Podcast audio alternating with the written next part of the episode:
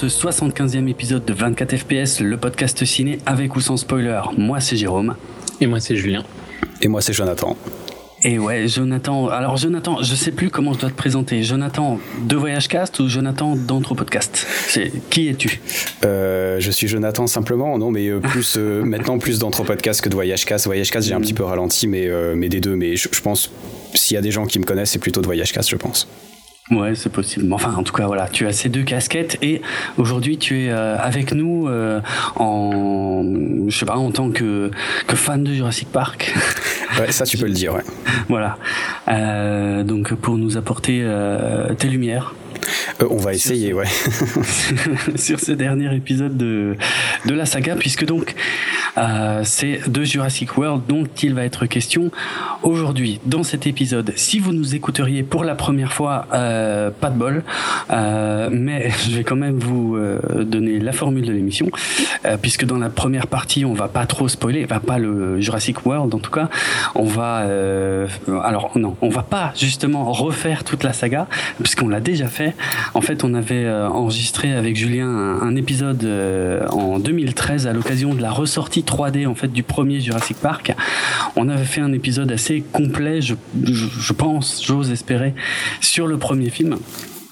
Euh, et même si on avait par contre quasi pas évoqué le, deuxième et, le troisième film, on va pas non plus revenir en, en détail là-dessus aujourd'hui.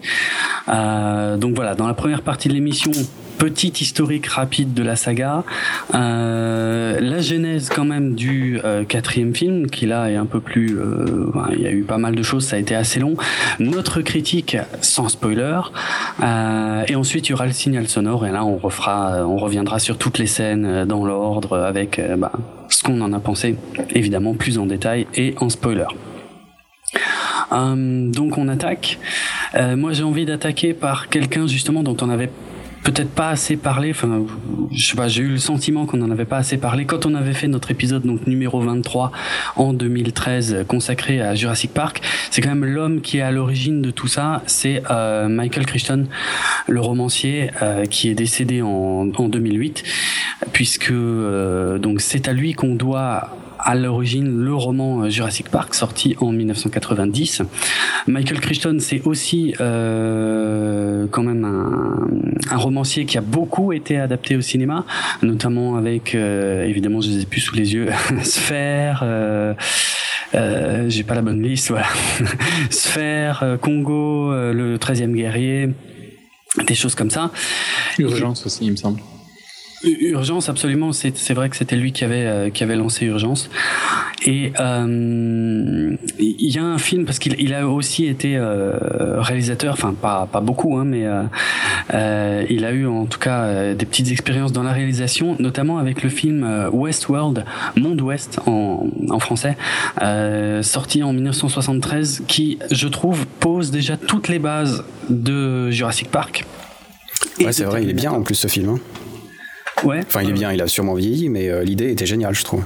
Ah, c'est clair, c'est clair. Le, le, le, concept, en, plus, je crois que ça va être remaké euh, sous forme de série. Je sais plus, euh, je sais plus trop, mais ça, ça devrait revenir sous une forme ou une autre là, Westworld. Mais le concept, c'était en fait un, parc d'attractions donc qui recréait le, Far West avec avec des pas que le Far West, hein, si je peux me permettre. Il y a aussi l'époque romaine. Effectivement, il y avait plusieurs zones. Mais bon, dans le film, on voyait surtout euh, la partie Far West, si ma mémoire est bonne, parce que ça fait un moment que je l'ai vu.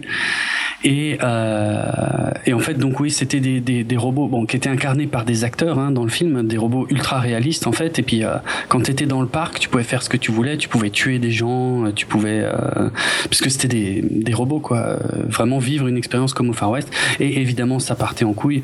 Et l'un des, l'un des robots euh, incarnés par Yul Brunner, en fait, se mettait à à, tuer et à poursuivre le, le personnage principal du film avec ben aucun moyen pour l'arrêter, ce qui est aussi une genèse euh, pour moi euh, hyper flagrante donc de, de, Terminator, mais ça on y reviendra dans une dans une prochaine émission.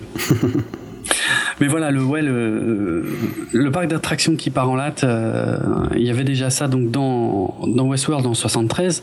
Donc son roman, euh, Le parc jurassique, euh, sorti en 90, adapté par Spielberg euh, au cinéma en 93. Donc c'est là qu'on va, on va vraiment pas revenir dessus parce que on a déjà tout dit dans l'autre émission, mais euh, bon bah film culte, film d'enfance, film, je sais pas, vous pouvez quand même en, en deux mots. Euh, euh, c'est ce que j'avais déjà dit, c'est vraiment le film qui nous a peut-être le plus marqué vu qu'on est parfaitement dans l'âge euh, mhm. de l'avoir vu au ciné, que c'était un des premiers gros gros films qu'on voyait, euh, Ouais. les premiers gros effets spéciaux qui marchaient bien, donc euh, plein de trucs qui font que. Puis bon, c'est un très bon film en plus de ça. C'est pas juste un blockbuster quoi. Ouais, justement, moi, je, je, je te rejoins, Julien. Alors, c'est vrai que c'est un film d'enf- d'enfance pour nous, mais aussi, en, notamment en regardant Jurassic World, tu remarques que il était quand même super bien fait, en fait. Il- je pense qu'il est peut-être euh, justement un petit peu côté blockbuster, un petit peu con, mais en réalité, quand tu le marques, tu vois que même la musique, elle fit super bien, que les effets spéciaux, on en parlera, sont, sont vraiment excellents et tout ça. Mhm. Franchement, il- je trouve qu'il est encore plus bon maintenant quand tu vois ce qu'ils ont arrivé à faire et quand tu vois ce qu'ils arrivent à faire maintenant, quoi. Ah, mais c'est euh, un truc qui était revenu souvent, je pense, dans l'épisode, c'est le fait que il y a toujours presque pas de CGI qui est vraiment mieux que ce qu'ils faisaient à l'époque de Jurassic Park. Ouais. Il y a, en 20 ans, je j'ai pas l'impression qu'on a vraiment amélioré grand chose, tu vois. Bon, il y a des trucs qui auraient pas pu être faits, genre Gravity ou Life of Pi, euh, Mhm. des trucs qui sont vraiment super beaux, mais mais dans plein de cas, t'as de, t'as plein de films qui sont dix fois plus moches que n'était Jurassic Park il y a 20 ans. Mhm. 22 ans maintenant. Ouais. Et, et même au niveau du scénario, enfin vous l'avez vous l'aviez euh, signalé, il y a, y a un ou deux trous euh, de scénario quand même ou des petites facilités d'écriture dans Jurassic Park, mais ça se tient quand même relativement bien. Ce qui est pas le cas de beaucoup de blockbusters actuels où honnêtement euh, il y a tellement de trous que ça te, ça te sort du film hyper facilement si tu réfléchis un tout petit peu quoi. Et je trouve pour ça Jurassic oui. Park tient bien quoi. Mhm. Ce n'est pas San Andreas. J'ai pas encore regardé cette merveille non. Moi non plus. Euh, en, donc suite à l'énorme succès, j'enchaîne. Hein, vous, mais vous me dites Ouais, si vous voulez. Non, mais on, on- on- à mon avis, si on se met à parler en positif de Jurassic Park, euh, ça va devenir très long. Ouais, c'est pas faux. ok, donc suite à l'énorme succès en fait euh, du premier film, euh, Spielberg en fait réclame une suite à Michael Crichton. Donc une suite d'abord sous forme de bouquin en fait. Euh, et Crichton a au départ été euh, était franchement réticent. Bon, il a fini par le faire. Et, euh, et donc le, la suite a été aussi adaptée en film. Alors, je vais pas rentrer dans les détails parce que ça a été euh, assez complexe. Au départ, c'était pas totalement certain que ce soit Spielberg. Euh, il était euh, déjà question de Joe Johnston pour le faire. Il y a aussi pas mal de scènes qui sont présentes dans le second film, qui sont en fait des scènes qui étaient dans le premier bouquin, mais qui n'avaient pas été euh, reprises pour le premier film. Bref. Ce sont des détails. Euh, dans le, en tout cas, dans le second film, dans le second bouquin aussi, le personnage principal était le professeur Ian Malcolm, euh, qui était pourtant mort dans le premier livre, mais euh, qui en fait, euh, selon le deuxième livre, n'était pas si mort que ça. Euh, bref, le, voilà. Le, de toute façon, même le premier film n'était pas ultra fidèle au, au premier bouquin. Euh, le deuxième l'est encore moins, puisqu'ils reprennent des scènes qu'ils n'avaient pas inclus dans le premier film. En tout cas, ça n'a pas trop gêné euh, le, le succès euh, à l'époque. Euh, énorme succès. Donc, euh, en plus, le titre, euh, j'avais trouvé que c'était très malin d'appeler ça euh, The Lost World Jurassic Park. Donc, référence forcément euh, au monde perdu de euh, écrit par Arthur Conan Doyle en, en 1912, qui racontait aussi hein, une, une histoire d'aventuriers qui se retrouvaient sur une île où il y avait notamment. Euh, C'était pas sur une île. Hein. C'était pas une île? Non, Ah non, en donc réalité, c'est un-. Je crois que ça s'appelle les tépuis, si je me rappelle bien, ces espèces de hauts plateaux euh, Oui. qu'il y a et où il y a effectivement des plantes carnivores qui datent de très longtemps et tout ça, mais pas de dinosaures. Enfin, en on n'a pas trouvé jusqu'à maintenant, mais euh, c'était pas une île. Non, t'as raison, c'est pas une île, de- pas dans le bouquin en fait, euh, que je n'ai pas lu. mais oui, oui. Euh, c'est- mais c'est peut-être à cause des, des films en fait que je crois euh, que c'est une île. Ça a peut-être été changé, ouais. Ouais. Euh, donc bref. Gros succès à l'époque, 618 millions de dollars pour 73 millions de budget, ouais, pas mal, 97.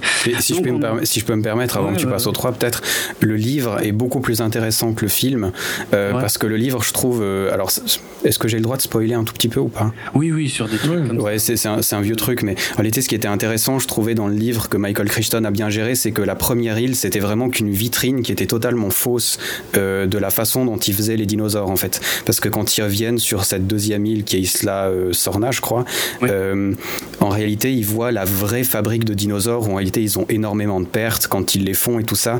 Ah. Et euh, tout ce que tu as dans le 1 où on te montre le joli petit labo avec les petits dinosaures qui naissent, tout mignon, en réalité, c'est juste pour montrer aux visiteurs parce que ça irait pas de dire bah on a 90% euh, de pertes chez les dinosaures tu vois ça marche ah, pas du tout.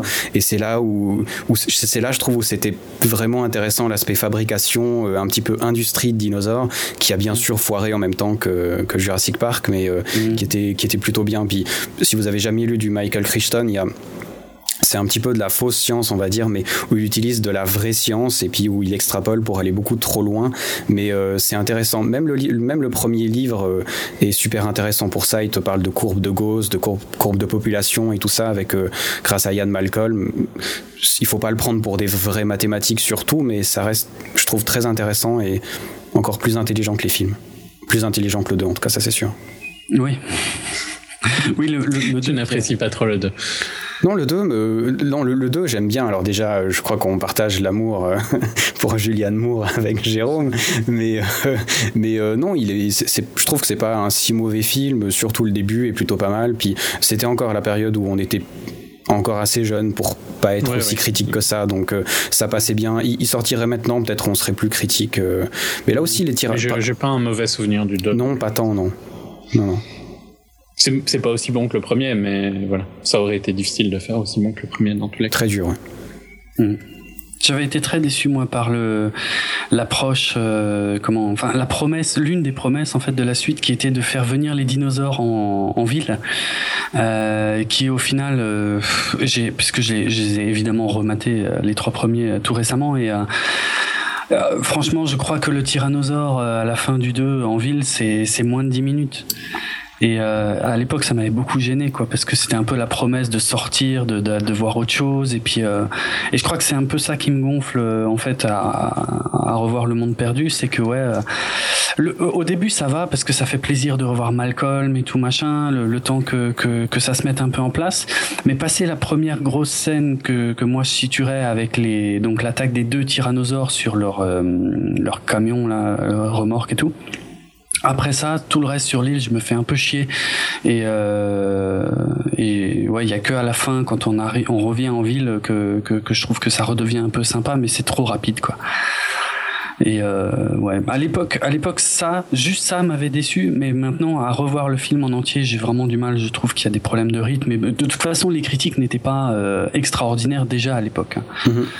Euh, Bon, après, c'était de toute façon aussi difficile de, de, faire suite au, premier film, dans tous les cas. Mm. Mais bon, dans, si on regarde la, trilogie originelle, ben, j'ai quand même, je prends plaisir à regarder le 1 et le 2, euh, alors qu'à l'inverse, je ne prends pas plaisir à regarder le suivant. Alors le suivant, euh, effectivement, qui était le premier en fait à ne pas être euh, adapté d'un roman de Crichton, euh, mais qui comprend quand même pas mal de, petits bouts pris des deux premiers bouquins et qui n'avaient pas été utilisés dans, dans les films, notamment la serre avec les, les pteranodons. Euh, bon, il faut savoir, pour faire court aussi, hein, qu'il y a eu des soucis, c'est-à-dire que euh, a priori, cinq semaines avant le début du tournage, en fait, Joe Johnston et Steven Spielberg ont euh, ont rejeté entièrement le script, en fait, qu'ils étaient sur le point de tourner, et euh, en dernière minute, ils ont repris un autre script qu'ils avaient laissé tomber un peu plus tôt en cours de route, donc avec toute l'histoire du, du, sauvetage euh, du gamin, ce qui explique certainement bah, les, les, les énormes problèmes de rythme du film que je trouve chiant à crever. Euh, personnellement, je, je ah ouais, et puis à la fin qui est, extrêmement problématique aussi. Et je... Hmm? on va pas spoiler Jurassic World, mais pour moi, il y a le même problème. Hein. Euh, ouais. Là, en l'occurrence, la fin, elle arrive, tu t'as limite, t'as le générique, tu te dis ah, ok, enfin, t'as ouais. Je sais pas, même au cinéma, que j'étais petit, j'avais trouvé ça étonnant. tout d'un coup, as, là aussi, on a le droit de spoil aussi Jurassic Park 3, non? Oui, oui, bien sûr. À la fin, t'as les militaires qui arrivent sur l'île avec leur bateau qui débarquent et c'est ah la fin, quoi. Et bon, j'ai toujours trouvé ça nul à mourir. Et effectivement, il y a dû avoir des gros problèmes d'écriture, quoi. Ouais, ouais, mais a priori. Ouais, enfin voilà, la raison. Je j'ai pas fait assez de recherches pour savoir si on sait maintenant quel aurait dû être le, script euh, d'origine de Jurassic Park 3. Par contre, il se trouve que pendant le tournage de Jurassic Park 3, en fait, euh, Spielberg a eu une idée, ou c'était peut-être même pendant la post-production, Spielberg a eu une autre idée en fait de, de concept, euh, et, on va y revenir euh, quand on fera l'historique du, du, quatrième, mais il avait il avait fini par déclarer qu'il aurait préféré que qu'ils fassent ça plutôt que ce qu'ils ont fait sur le 3 quoi. Donc voilà, en tout cas, euh, bon, euh, il, a eu du succès. Hein. C'était 93 millions de budget, c'était le plus gros budget euh, de la trilogie. Bon, par contre, 368 millions de, de box-office, c'est presque deux fois moins que le 2. Euh, disons, ils n'ont pas perdu d'argent, mais c'est vrai que ça. La franchise était morte. ouais, euh, À ce moment-là, ils n'auraient pas pu sortir une, euh, un 4. Non, c'était difficile de, de, continuer à convaincre les studios. Euh, ouais. Hmm. Alors justement, on va, bon, enfin, sauf si vous avez encore quelque chose à dire sur les films originaux. De toute façon, je pense qu'on y reviendra aussi assez régulièrement aux films originaux. Hein, surtout au premier, je pense. Ouais. ouais. Euh, donc, euh, on va passer maintenant à l'historique du quatrième.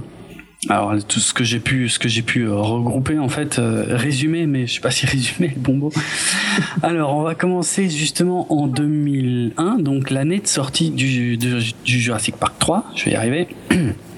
Donc ça, je l'ai, comme je l'ai dit, en fait, euh, c'est euh, Spielberg qui était donc passé producteur euh, sur la saga, qui a eu une idée, mais euh, qui, comment, qui n'a pas finalement il l'a pas eu assez tôt pour qu'elle soit exploitée dans le troisième film, donc voilà, il, s'était dit on fera ça pour le quatrième. Euh, toujours en 2001, donc euh, finalement, euh, bon, faut dire que c'est une période où ils, forcément ils sont très interviewés, donc on leur demande forcément, je pense à l'époque, s'il y a des suites et tout. dès 2001, Johnston, Joe Johnston, réalisateur du donc du 3, disait que non non, c'est pas lui qui réaliserait le 4, mais que par contre Steven Spielberg a eu une super idée qui qui emmènerait la saga vers vers quelque chose d'assez différent.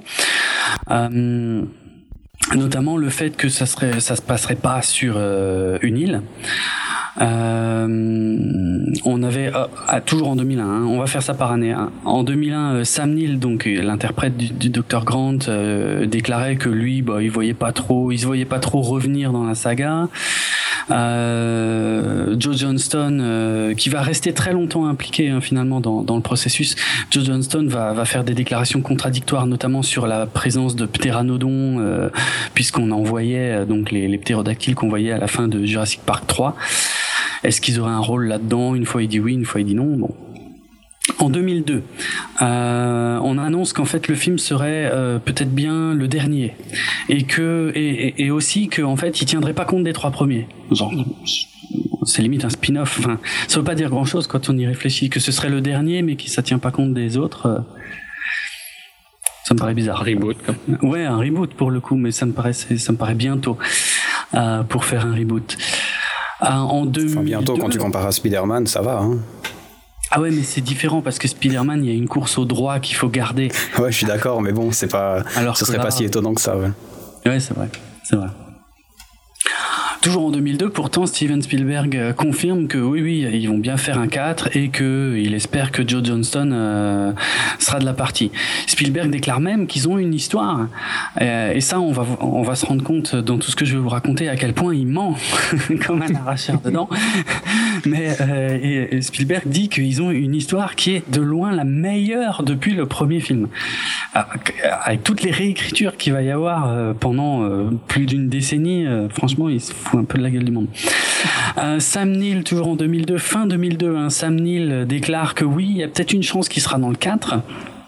Fin 2002 également, un certain William Monahan est euh, annoncé comme euh, scénariste officiel, donc avec Spielberg comme euh, producteur exécutif et Kathleen Kennedy, comme productrice.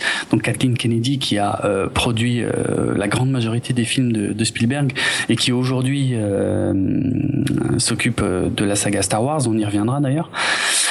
fin 2002, le film est quand même annoncé, donc Jurassic Park 4 est annoncé pour une sortie en 2005.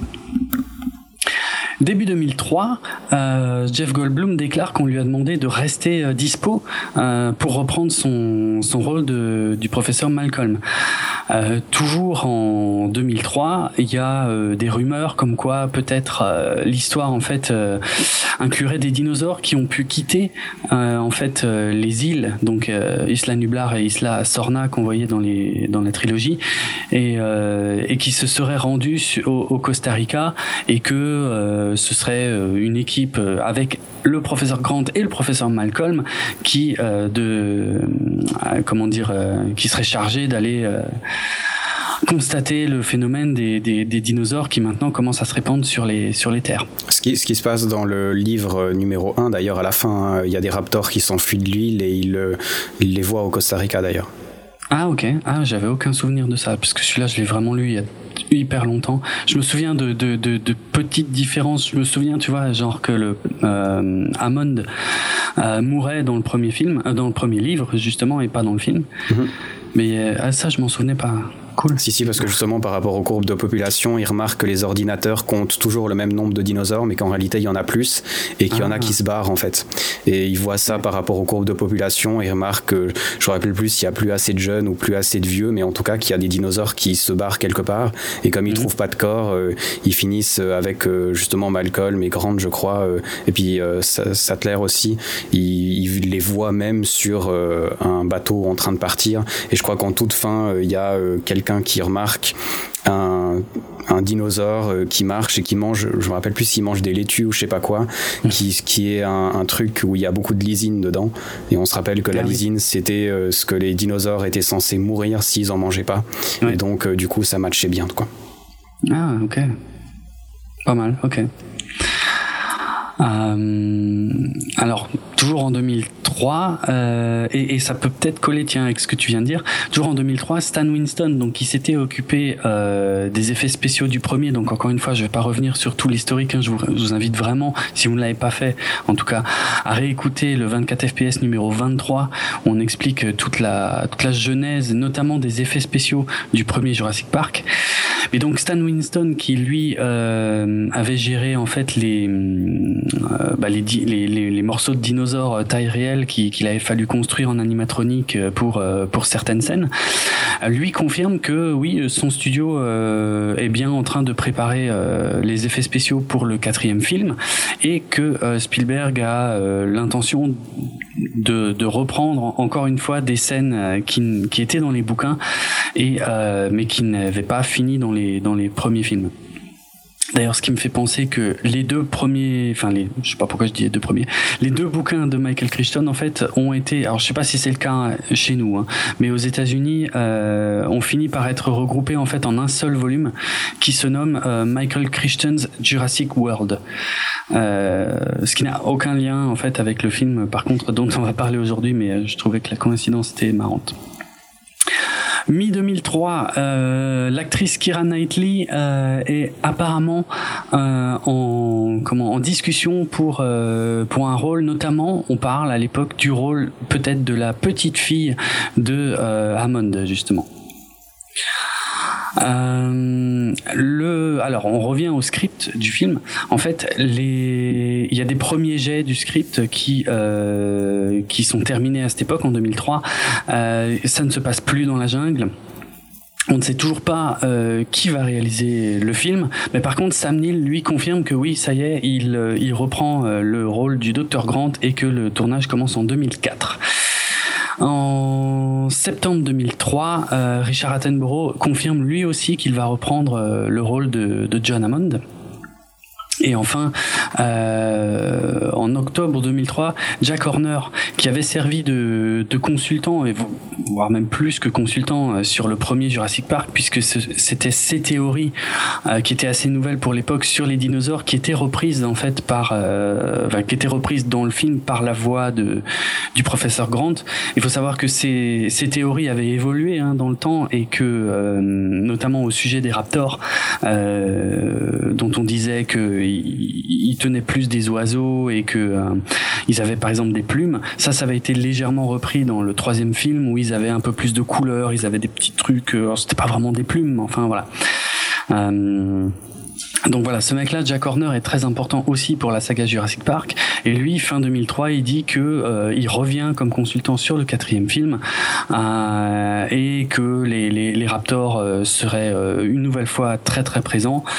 Euh, et bon, il, il, donne des indices aussi sur un truc un peu plus bizarre, des, des, théories nouvelles, comme quoi peut-être les hommes auraient évolué depuis les dinosaures. Euh, et que peut-être ce serait quelque chose qu'on retrouverait dans le quatrième film. Bon, ça, il se trouve que euh, on n'en a plus jamais entendu parler depuis, par contre. Et on a... mieux, je pense.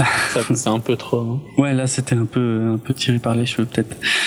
Et la même année, on apprend aussi que finalement le personnage que devait interpréter Kira Knightley euh, est écarté de l'histoire. Euh, on arrive en 2004, Joe Johnston euh, déclare que euh, il n'est pas a priori pour l'instant pas question que ce soit lui qui, réalise le film, euh, qu'il espère que c'est euh, Spielberg qui va s'en occuper et que l'histoire qui est en cours de développement va emmener la saga vers quelque chose de totalement différent. Il y aura plus d'îles, il y aura plus de T-Rex, ça n'aura rien à voir. Euh, en mai 2004, euh, un nouveau scénariste, John Sayles, est embauché pour euh, réviser en fait le, le, script de Monahan. Puis, puisque lui s'est cassé en fait pour aller écrire le, enfin pour aller bosser sur le film Kingdom of Heaven. Chef d'œuvre. Hein. Euh, je crois que je l'ai pas vu. J'ai entendu tellement d'horreur. ouais, il est pas extraordinaire, hein, ça c'est clair. Ouais, ok. J'avais fait l'impasse à l'époque. Euh, et euh, Frank Marshall rejoint le projet en tant que producteur, ce qui n'est pas surprenant non plus, puisque Frank Marshall et Kathleen Kennedy ont, ont souvent été associés à, à Spielberg. Euh, on parle du réalisateur Alex Proyas, donc euh, le mec qui avait fait The Crow, Dark City, iRobot euh, pour réaliser le film. Et on commence à prévoir une, à reprévoir en fait plutôt une sortie du film à l'hiver 2005. Euh, avec euh, d'ailleurs des, des décors qui commencent à être construits au studio Pinewood en Angleterre, euh, avec notamment des, des grands bassins euh, pour des euh, pour des créatures a priori aquatiques. Juillet 2004, le script est réécrit encore et euh, cette fois il est question de Jeremy Piven et Amy Rossum dans les rôles principaux, mais toujours avec Richard Attenborough euh, pour le rôle de Hammond. Et euh, Alex Proyas déclare, euh, finit aussi par déclarer que euh, finalement il, il, ne réalisera pas le film. En août 2004, il y a une fuite euh, d'un script, alors euh, soi-disant du, du, script du film, qui sort dans la presse. Alors je sais pas si c'était dans la presse, non, Ain't It Cool News, c'est plutôt, euh, ouais, c'est un site. Et euh, donc il est question en fait euh, d'un mercenaire qui s'appelle Nick Harris, qui est embauché en fait par une par une boîte suisse et euh, qui est chargé de d'entraîner un groupe de, de Deinonychus euh, modifiés génétiquement pour euh, pour les utiliser euh, sur le terrain notamment dans des missions de sauvetage. Alors les Deinonychus euh, c'est marrant parce que moi je connais très bien ce nom. Je sais pas si euh, vous avez connu euh, quand vous étiez gamin la, le dessin animé Dino Riders. Je sais pas si ça vous dit quelque chose. Non, je, je connais le nom euh, parce que j'aime bien les dinosaures, mais euh, ouais. non. Ah parce que moi, quand j'étais petit, Dino Riders, c'était c'était énorme parce que c'était euh, le seul moyen en fait d'avoir des jouets, des dinosaures en jouets, euh, mais mais qui étaient pour l'époque, qui étaient juste sublimes quoi. Parce que tu foutais des piles dedans et euh, je me, parce que on, on, en avait avec ma frangine, et on avait un Triceratops, tu mettais des piles dedans et euh, le, le, machin il faisait, alors je sais pas, 30, j'ai envie de dire 30 cm de long mais au moins quoi ils étaient pas petits. Et euh, et puis tu mettais des piles et ils marchaient quoi par exemple. Ah mais le triceratops qui marchait moi je l'avais aussi ouais. Ouais. Ouais ouais. Et ils, étaient, super bien faits en plus, hein. À part le bruit quand ils bougeaient. Mais sinon, c'était bien, quoi. Et donc les, Dino Riders, en fait, c'était un dessin animé où, où ils rajoutaient, euh, je crois que ça s'appelait la boîte à crâne, euh, qui permettait de contrôler les dinosaures et ils rajoutaient des lasers, des sièges et tout. Et en fait, c'était deux camps euh, qui s'affrontaient comme ça en, en, en pilotant des, des, dinosaures. Mais nous, les personnages, les lasers, tous ces trucs-là, on les virait et on gardait que les que les dinosaures eux-mêmes. Et, euh, et on avait un ou deux, je crois même deux Deinonychus. Et en fait, plus tard, euh, j'ai découvert en voyant en 93 Jurassic Park, j'ai découvert un dinosaure qui s'appelait le Raptor. Et je me disais, mais putain, mais c'est pas un Raptor, ça, c'est un Deinonychus. Et en fait, bon, il se trouve que c'est pas exactement le même. Ils appartiennent à la même famille en fait, euh, mais c'est pas exactement le même. Et euh, le Deinonychus d'ailleurs est beaucoup plus grand que le Raptor parce que en vrai, hein, on l'avait déjà dit euh, euh, quand on avait fait l'émission sur le premier film, mais le, les raptors mesuraient pas plus d'un mètre de haut en fait euh, était beaucoup plus petit que ce qu'on voit dans les films. Et euh, par contre, le Deinonychus serait plus proche de, de ce qu'on voit dans les films. Par contre, il y a des choses qui ont beaucoup changé depuis parce qu'à l'époque, il n'y avait pas cette histoire de plumes. Maintenant, on sait qu'ils étaient non seulement petits, mais en plus avec des plumes. Mais donc voilà, par, par contre, je sais pas si cette histoire de d'entraîner euh, des Deinonychus euh, modifiés génétiquement euh, pour les utiliser sur le terrain, ça vous parle, mais on commence à voir des, des choses. ouais, on voit le script qui se forme. Voilà, qui se forme quoi, puisque c'est pas un spoiler de dire hein, que on voyait bien dans les trailers de Jurassic World, hein, il est il est question de, de raptors apprivoisés. Euh, bref, donc, euh, ah, par contre, à l'époque, les gens engueulaient hein, quand euh, il était question de ce truc-là. Euh, pensaient que c'était euh, c'était une connerie. Mais tu, mais tu, me diras, les gens engueulaient aussi récemment quand il était question des raptors apprivoisés. Ah, J'arrive pas à comprendre ça, moi. Que qu'on gueule ou qu'on ben, qu'on gueule parce que, enfin, je veux dire, en soi, on on arrive à éduquer d'autres machins, quoi. Donc pourquoi pas? Enfin, je, je, sais pas si c'est très heureux dans le film, mais oui, ça c'est un autre problème. Mais... Voilà, mais je vois pas tellement pourquoi les gens gueulent à cause de ça, quoi. Je veux dire, mm. on a des chiens d'attaque, on a des, des singes, des machins, pourquoi pas, quoi. Effectivement, ouais. Moi, je suis, je suis d'accord que scientifiquement, ça me paraît pas euh, impossible. À partir du moment où on commence à avoir un peu de recul, on peut étudier les bestioles. même euh, si on parle du début du film, tu vois, je trouve qu'au début du film, ça marche encore un peu près. Après, il y a un peu d'abus euh, qu'on voit dans le trailer, hein, de toute façon, mais bon, les gens aiment bien râler, hein, de toute façon. Oui, aussi. Réduire à ça.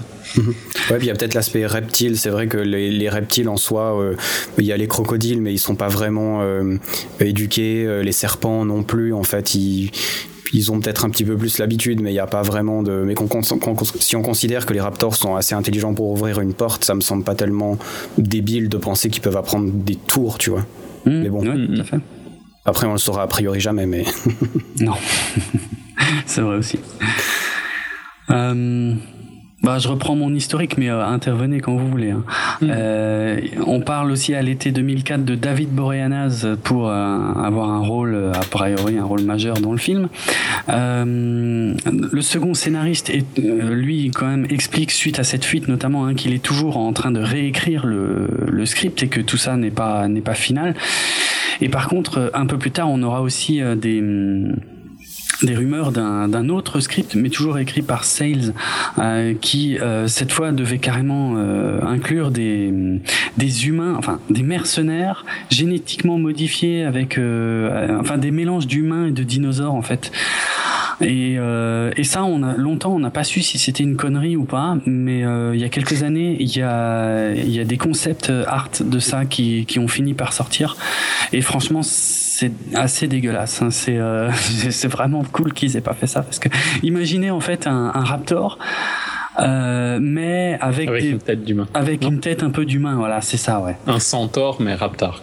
Ouais, voilà, c'est un peu ça. Voilà. Bah, tu sais qu'on va pas, on va pas spoiler le film, hein, mais moi, à un moment, j'ai cru qu'ils avaient fait ça, en fait, ah dans Jurassic World. Ah ouais, non, moi, euh, j'ai pas eu. Euh... J'ai eu le doute un petit moment. J'expliquerai pourquoi, mais euh, honnêtement, j'ai eu le doute. Et je me suis dit, c'est couillu quand même, hein, parce que. oui, c'est un peu bizarre ah, quand même. Par contre, ce serait osé. Ouais. Et c'est dit, c'est surtout qu'il faudrait plus que ce soit un film. Euh, enfin, faudrait que ça devienne un film gore, quoi, en fait. Tu, tu peux pas le ah faire au style Jurassic Park, quoi. Ouais, ouais. Hmm. Alors, euh, en 2005. Et là, là en fait, le, projet va commencer à se calmer méchamment en fait, parce que le seul qui s'exprime, c'est Stan Winston, qui dit qu'effectivement le film est pour l'instant en pause parce qu'ils n'arrêtent pas de réécrire le script et que Spielberg n'est jamais content de bah ouais des, des scripts et qu'en fait ils, surtout ils n'arrivent pas à équilibrer en fait le côté scientifique et le côté aventure action en fait. C'est-à-dire soit soit il y a trop de science et ça ça parle de trop, soit il y a trop d'aventure, mais du coup ça paraît euh, très très creux. Euh, et par contre, fin 2005, il y a quand même Spielberg qui dit que euh, il, il prévoit d'inclure une scène qui vient du deuxième bouquin euh, où euh, il serait question de, de, de, de, personnages sur des motos euh, qui, euh, qui font la course avec des raptors, en fait, qui essaient d'échapper à des raptors euh, sur des motos. Là encore une fois, hein, c'est dans les trailers, on voit que c'est quelque chose qui a plus ou moins survécu jusqu'à la version finale de Jurassic World, puisqu'il est question de raptors et de motos. 2006, euh, Joe Johnston en fait revient, enfin semble un peu revenir sur le sur le projet avec l'aide de Jack Horner, donc le, consultant. Euh, ils bossent encore une fois sur une nouvelle version du script et euh, ils essayent de, en fait leur leur projet c'est de commencer à tourner le film en 2008 après la sortie d'Indiana Jones et le Royaume du crâne de cristal. Et euh, début 2006, Frank Marshall, donc qui est l'un des producteurs, déclare que ça y est, le film, c'est bon, il y a un bon script, ils ont tout ce qu'il faut, et effectivement, euh, ils vont commencer le tournage en 2007 et sortir le film en 2008. Mars 2006, euh, Frank Marshall en fait euh, confirme que le script est terminé, qu'ils sont en train de chercher un réalisateur, avec notamment euh, Joe Johnston euh, qui est largement favori, enfin en tout cas qui est, qui est tout à fait envisagé.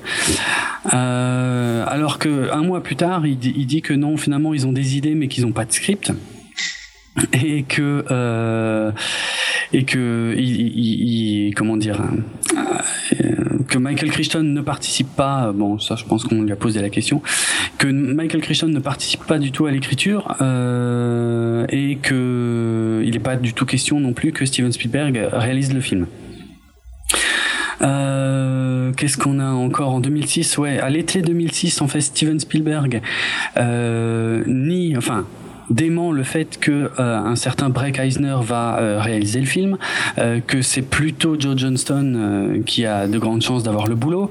Fin 2006, Laura Dern, donc l'interprète incroyable de professeur euh, Ellie Sattler euh, déclare qu'elle est euh, tout à fait disponible pour reprendre le rôle de d'Ellie Sattler, mais que jusque-là elle n'a pas été contactée.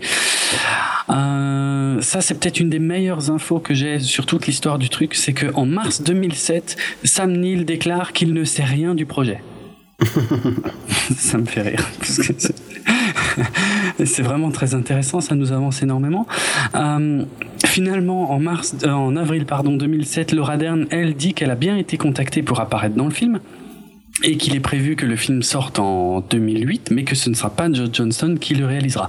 Fin 2007, Frank Marshall euh, dit que euh, ben ils vont être embêtés pour euh, continuer à bosser sur le script puisque on a la fameuse grève des scénaristes euh, qui a été à cheval entre 2007 et 2008, euh, qui, qui bloque un peu ça, ce qui veut dire que finalement le film, le, le tournage ne devrait commencer qu'en 2008 pour une sortie elle prévue en 2009. En 2000, alors fin 2008, euh, en novembre, le 4 novembre 2008, euh, Michael Crichton euh, ben, décède. Et en décembre 2008, en fait, les producteurs Frank Marshall et Kathleen Kennedy déclarent que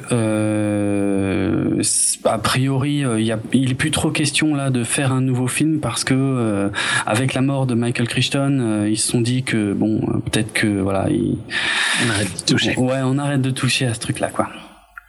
En 2009, donc là c'est vraiment une période où il se passe quasiment plus rien. En 2009, en fait, Jack Horner euh, sort un bouquin euh, How to Build a Dinosaur. Je ne sais pas du tout s'il est sorti euh, chez nous, euh, mais euh, il faut savoir que c'était un bouquin en fait qui était prévu pour accompagner la sortie du film. Donc voilà, bon, il sort en 2009 et il y a toujours pas de film.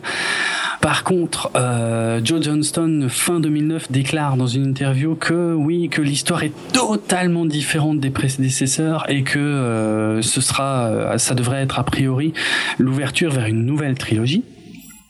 En 2010, euh, bah, il, en fait, il redit la même chose, donc je vais pas le répéter. Donc le début d'une nouvelle trilogie.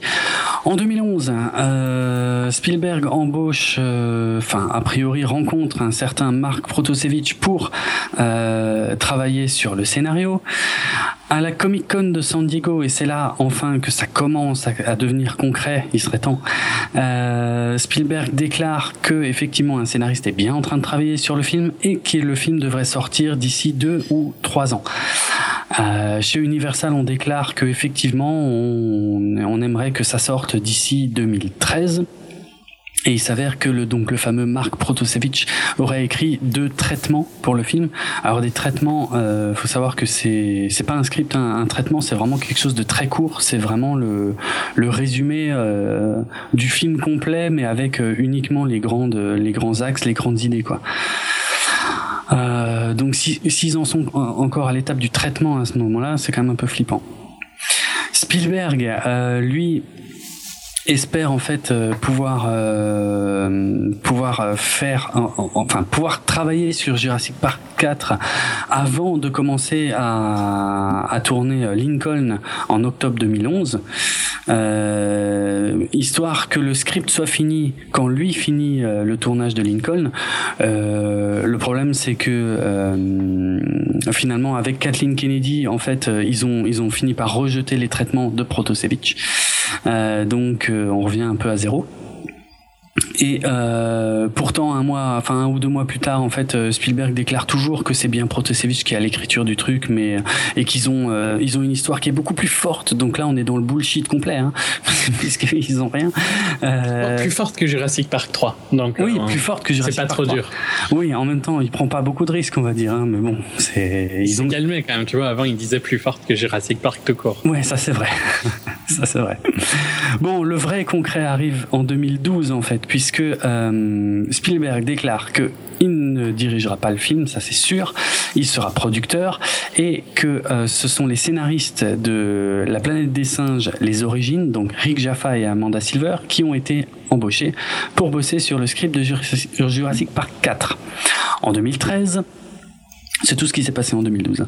En 2013, euh, c'est Universal qui cette fois commence à annoncer que le film sera tourné en 3D. Euh, D'ailleurs, j'ai pas vérifié si c'était effectivement le cas. Est-ce qu'il a été tourné en 3D ou est-ce qu'il a été 3D Il est euh, ah, il est converti. Ok. Ouais. Ouais bon. En 2013. 2013, euh, ils annonçaient tous qu'ils tournaient des trucs en 3D. Et après, je pense quand ils voyaient le prix, ils le faisaient pas. Euh, et ils annoncent aussi que le film sortira le 13 juin 2014. À un an près, on n'était pas loin. Euh, Kathleen Kennedy, elle, prend du recul euh, par rapport au projet parce que elle, elle commence à, s'occuper de Star Wars. Hein. C'est elle qui est clairement à la tête des, nouveaux Star Wars depuis que Disney a racheté tout ça à Lucas. Frank Marshall euh, dit que euh, ils savent toujours pas euh, qui, enfin, il y, a toujours pas de réalisateur ni vraiment où, où, ils vont tourner. Pourtant, il commence à avoir des réservations de studios en Louisiane notamment. Euh, mais assez rapidement derrière, en fait, en mars 2013, Universal annonce que Colin Trevorrow, le réalisateur de Safety Not Guaranteed, euh, sera le réalisateur du film.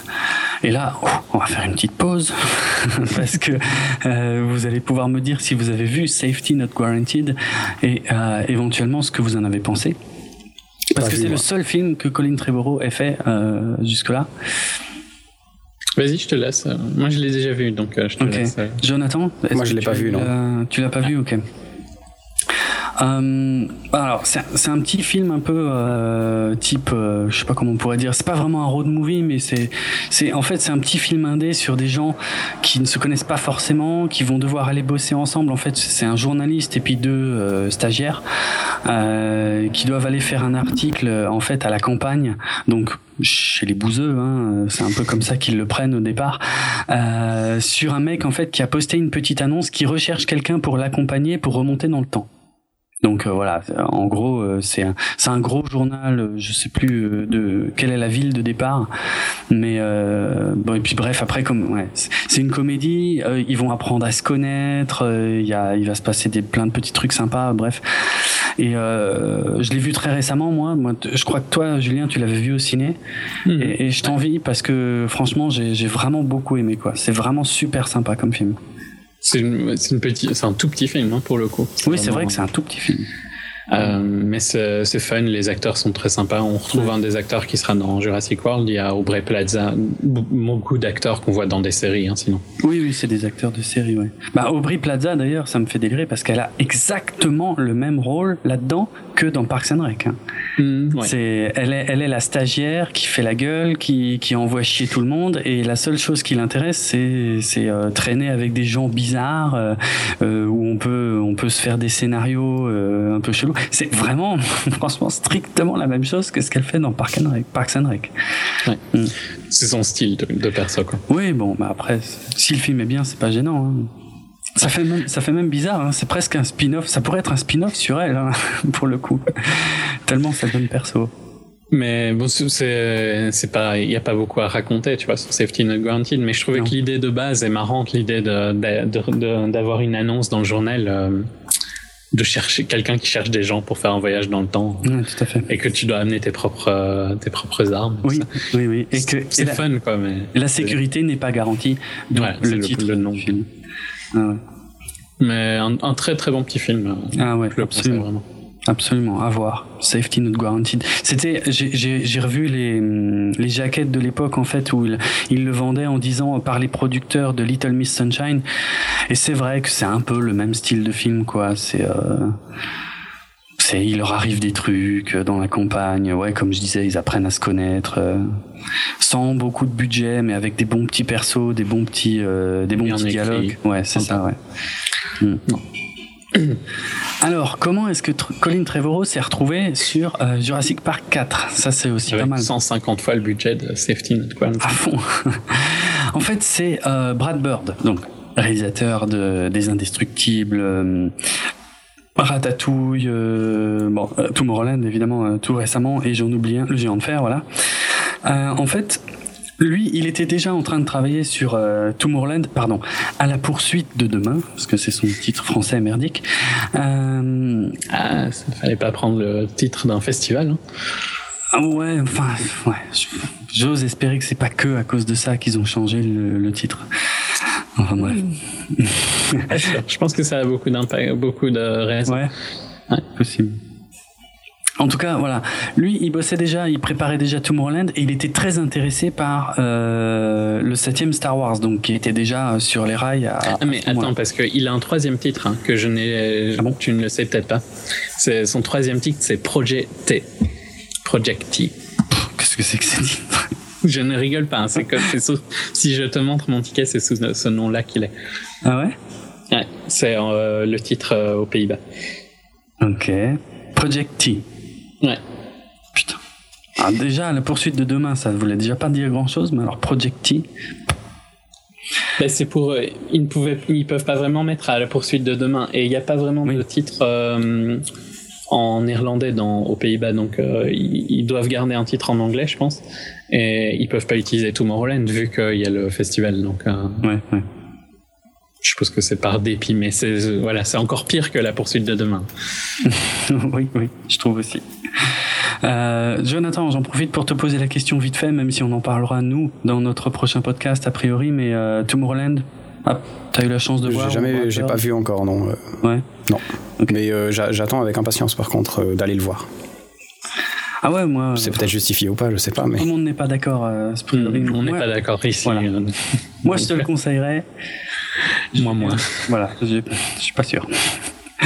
Bon, Revenons à notre histoire. Donc Brad Bird, qui bosse sur Tomorrowland à cette époque-là, donc on est en 2013, euh, il voudrait bien aussi pouvoir euh, bosser sur euh, donc le septième Star Wars, enchaîner les deux en fait. Mais il peut pas, c'est-à-dire euh, tout seul, il peut pas. Donc il va voir Kathleen Kennedy, qui elle est en charge des Star Wars, et il lui dit mais écoute, ce mec-là, Trevorrow, Colin Trevorrow. Il pourrait en fait préparer euh, la, la pré-production euh, du Star Wars. Comme ça, moi, je finis Tomorrowland et pendant ce temps-là, la pré-production du Star Wars, elle, n'a pas besoin de m'attendre. Et, et, après, moi, je viens euh, seulement quand j'ai fini Tomorrowland et je, je fais le Star Wars. Bon, ça s'est pas du tout passé comme ça au final. Mais euh, par contre, euh, ce qui s'est passé à ce moment-là, c'est que Kathleen Kennedy et euh, Frank Marshall, puisque même si à ce moment-là ils ne bossent plus ensemble sur euh, Jurassic Park 4. Euh, j'ai dit qu'il il s'appelait Jurassic World, non pas encore. Hein. donc ouais, c'est encore Jurassic Park 4. Euh, donc ils, ils, se connaissent et puis euh, donc euh, ils sont intrigués par ce mec Colin Trevorrow. Donc ils vont regarder Safety Not Guaranteed et ils ont adoré. Et c'est comme ça que Kathleen, non justement pas elle, que Frank Marshall va faire en sorte que Spielberg rencontre Colin Trevorrow et, et, et que Colin Trevorrow soit embauché en fait pour bosser sur euh, Jurassic Park 4. Euh, c'est toujours les scénaristes de La planète des singes, les origines, hein, qui sont en train de bosser euh, sur le script. Et a priori, cette fois, ils sont en train de, de construire une histoire autour d'un parc qui serait cette fois ouvert. donc ça, on sait aussi que c'est resté. c'est une idée d'ailleurs qui leur avait été soufflée par Spielberg. Et il garde aussi l'idée des vélociraptors, euh, euh, comment dire, euh, entrés. Euh, domptés. Oui, dressés, euh, qui étaient présents dans certaines anciennes versions du, du script. Et finalement, après après avoir passé tout ça en revue, en fait, Colin Trevorrow euh, dit que finalement ça n'intéresse pas de réaliser le film, euh, sauf si il peut retravailler certains trucs à sa manière. Donc, euh, il, il, donne euh, ses idées. A priori, c'est accepté. Et euh, c'est lui et son euh, pote Derek Connolly, donc Derek Connolly qui était déjà le scénariste de Safety Not Guaranteed, euh, qui commence à bosser. Donc, on, on, a beaucoup dit que Colin Trevorrow était juste un yes man sur Jurassic World. En fait, pas du tout. Euh, il a quand même, a priori, complètement. Enfin, après, ça dépend des versions, mais quasiment complètement réécrit le film en fait avec son avec son son scénariste attitré, quoi. Euh, et, et, parmi les grandes idées en fait euh, qui, euh, qui, qui gardent aussi, c'est le fait qu'il y ait vraiment un, un dinosaure principal qui soit le, le danger et pas que ce soit un, dinosaure différent à chaque scène comme c'est à peu près le cas dans les trois films précédents. Là, il, faut, il y en a vraiment un iconique au centre de l'histoire et aussi le fait qu'il y ait un humain éventuellement, donc ça, ouais, comme j'ai dit, hein, qui, qui dresse les, les raptors, voilà. Par contre, il, modifie un peu l'équilibre en fait de toutes ces idées, il les met un peu plus en arrière. Euh, il, euh, il était déjà question de plusieurs dinosaures hybrides à ce moment-là, et finalement lui il réduit ça à un seul dinosaure euh, hybride. Il calme un peu le tout. Quoi. Ouais, a priori, ouais. Euh, ensuite, euh, ouais, bon, enfin voilà, ils, ils, bossent là-dessus et euh, le problème c'est que quand ils remettent après leur script au studio, le studio se rend compte que c'est quand même des changements assez importants. Donc en mai 2013, en fait, le studio annonce que euh, le film est reporté. Et ça, c'était plus ou moins l'époque où euh, on avait enregistré justement notre épisode 23 sur le, la ressortie 3D du, du premier Jurassic Park, parce que oui. quand le studio avait annoncé que le film était reporté, ils n'avaient pas donné de date et on savait pas s'il était vraiment maintenu le film en fait c'est beaucoup euh, Colin Trevorrow qui par la suite a communiqué pour dire oui si si mais on travaille toujours dessus. Euh, moi honnêtement à l'époque je pensais qu'il était annulé. Mm. Euh, le film. Et euh, mais en tout cas, par contre, déjà à cette époque-là, il était question de euh, Bryce Dallas Howard pour euh, le rôle féminin principal et de David Oyelowo et Gareth Edlund. Gareth Edlund, c'était, il était dans Tron Legacy pour pour les rôles masculins. Et euh, le tournage devait commencer à l'été 2013. Euh, donc tout ce retard en fait donne plus de temps à Trevorrow et Connolly pour bosser sur le sur le film. Et euh, aussi, euh, pendant ce temps-là, en fait, ils commencent aussi à construire des euh, des décors pour montrer en fait le parc, euh, le parc euh, fonctionnel. parce qu'à la base, ils avaient pensé faire ça intégralement en image de synthèse. Finalement, ils vont, ils préféreraient quand même avoir quelques trucs en, en réel. En mai 2013, Trevorrow euh, balance sur Twitter une photo de l'île de Kauai. Donc Kauai, c'était là où était tourné notamment le, premier, et mais aussi, je crois, une partie du deuxième film. Euh, donc c'est ce que je disais, hein, c'est que c'est là qu'il qu essaie de rassurer les gens. Il dit non, mais vous inquiétez pas, c'est toujours en cours, euh, et ça se passera 22 ans après le premier. Donc comme ça respecte les dates de sortie des films, au final. Mm. Et, euh, il commence à indiquer que le film a été repoussé à 2015, ce qui sera effectivement réellement le cas. Euh, Qu'est-ce que j'ai encore d'intéressant? A priori, euh, Sam Neill qui déclare que non, cette fois, euh, euh, il sera pas dans le film parce qu'il est certain que c'est un reboot et que ça n'a plus rien à voir avec son personnage, ce qui s'avérera être un peu faux. Euh, Ouais, on commence à voir les premiers visuels effectivement euh, en 2013 qui donne, qui indique effectivement la date de sortie en 2015. Euh, et c'est euh, Trevorrow en fait qui euh, non non pardon. C'est en septembre 2013 c'est Universal qui euh, confirme cette fois que le film euh, je crois que j'ai raté un bout de ce que j'étais en train de dire mais bref non c'était pas intéressant. Que le film va s'appeler Jurassic World et qu'il sortira le 12 juin 2015 euh, ce qui sera effectivement la date la véritable date hein, puisqu'il est sorti aux États-Unis il y a deux jours puisqu'on enregistre le 14 juin 2015. Il est euh, sorti jeudi, mais bon, on va dire que c'est proche assez. Ah, euh... Parce qu'il a eu un first day opening, donc euh, il a un gros week-end euh, un peu à cause de ça. Oui, ok. Parce que bon, techniquement, ça reste sa date officielle, c'est le 12, quoi. C'est juste que. Ouais, la date officielle, c'est le 12, ouais. Parce que justement, le 11 juin, ça aurait été pile poil euh, l'anniversaire euh, de la sortie du film original qui était sorti le 11 juin 1993, en fait. Ah ouais. Ouais. Euh... Ouais, bah, bah, là, et puis ouais, bah, après, de toute façon, euh, là, c'est bon, c'est en route, on va pouvoir passer euh, au casting puisque c'est ce qui a été annoncé à partir de là. Euh, c'est beaucoup de gens qu'on a, enfin beaucoup de gens qu'on a déjà évoqué. Euh, évidemment, Chris Pratt. Euh, bon bah les Gardiens de la Galaxie, hein, c'est quand même et le film Lego. ce, sont, ouais, ce sont ces deux films principaux à ce jour. Euh, donc c'est pas non plus une carrière énorme, mais on a on a tellement parlé de lui avec les Gardiens de la Galaxie que je, j'ai du mal à croire que quiconque ait pu être déçu par cette annonce. Non, il était bien. Franchement, ouais. moi j'ai beaucoup aimé. Bon, j'ai déjà j'ai adoré les Gardiens de la Galaxie, mais en plus je trouvais qu'il était vraiment bien, quoi. Mm -hmm. Dans Jurassic World? Euh, même dans Jurassic World, euh, il, il, je, après j'ai un petit peu peur pour ce genre d'acteurs qui finissent par jouer leur propre rôle tout le temps, quoi.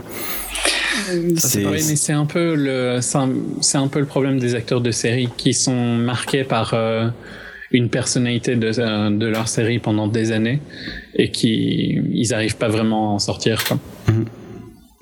mais en même temps c'est c'est un peu pour ça qui marche tu vois c'est comme ça qu'il s'est construit Chris Pratt parce que si tu regardes la première saison de Parks and Rec ça marchait pas du tout son perso euh, l'idée de son perso marchait pas tu vois. Pourquoi il a été casté ça marchait pas. Mmh. et c'est quand Louis s'est mis à faire un humour différent que ça a commencé à marcher.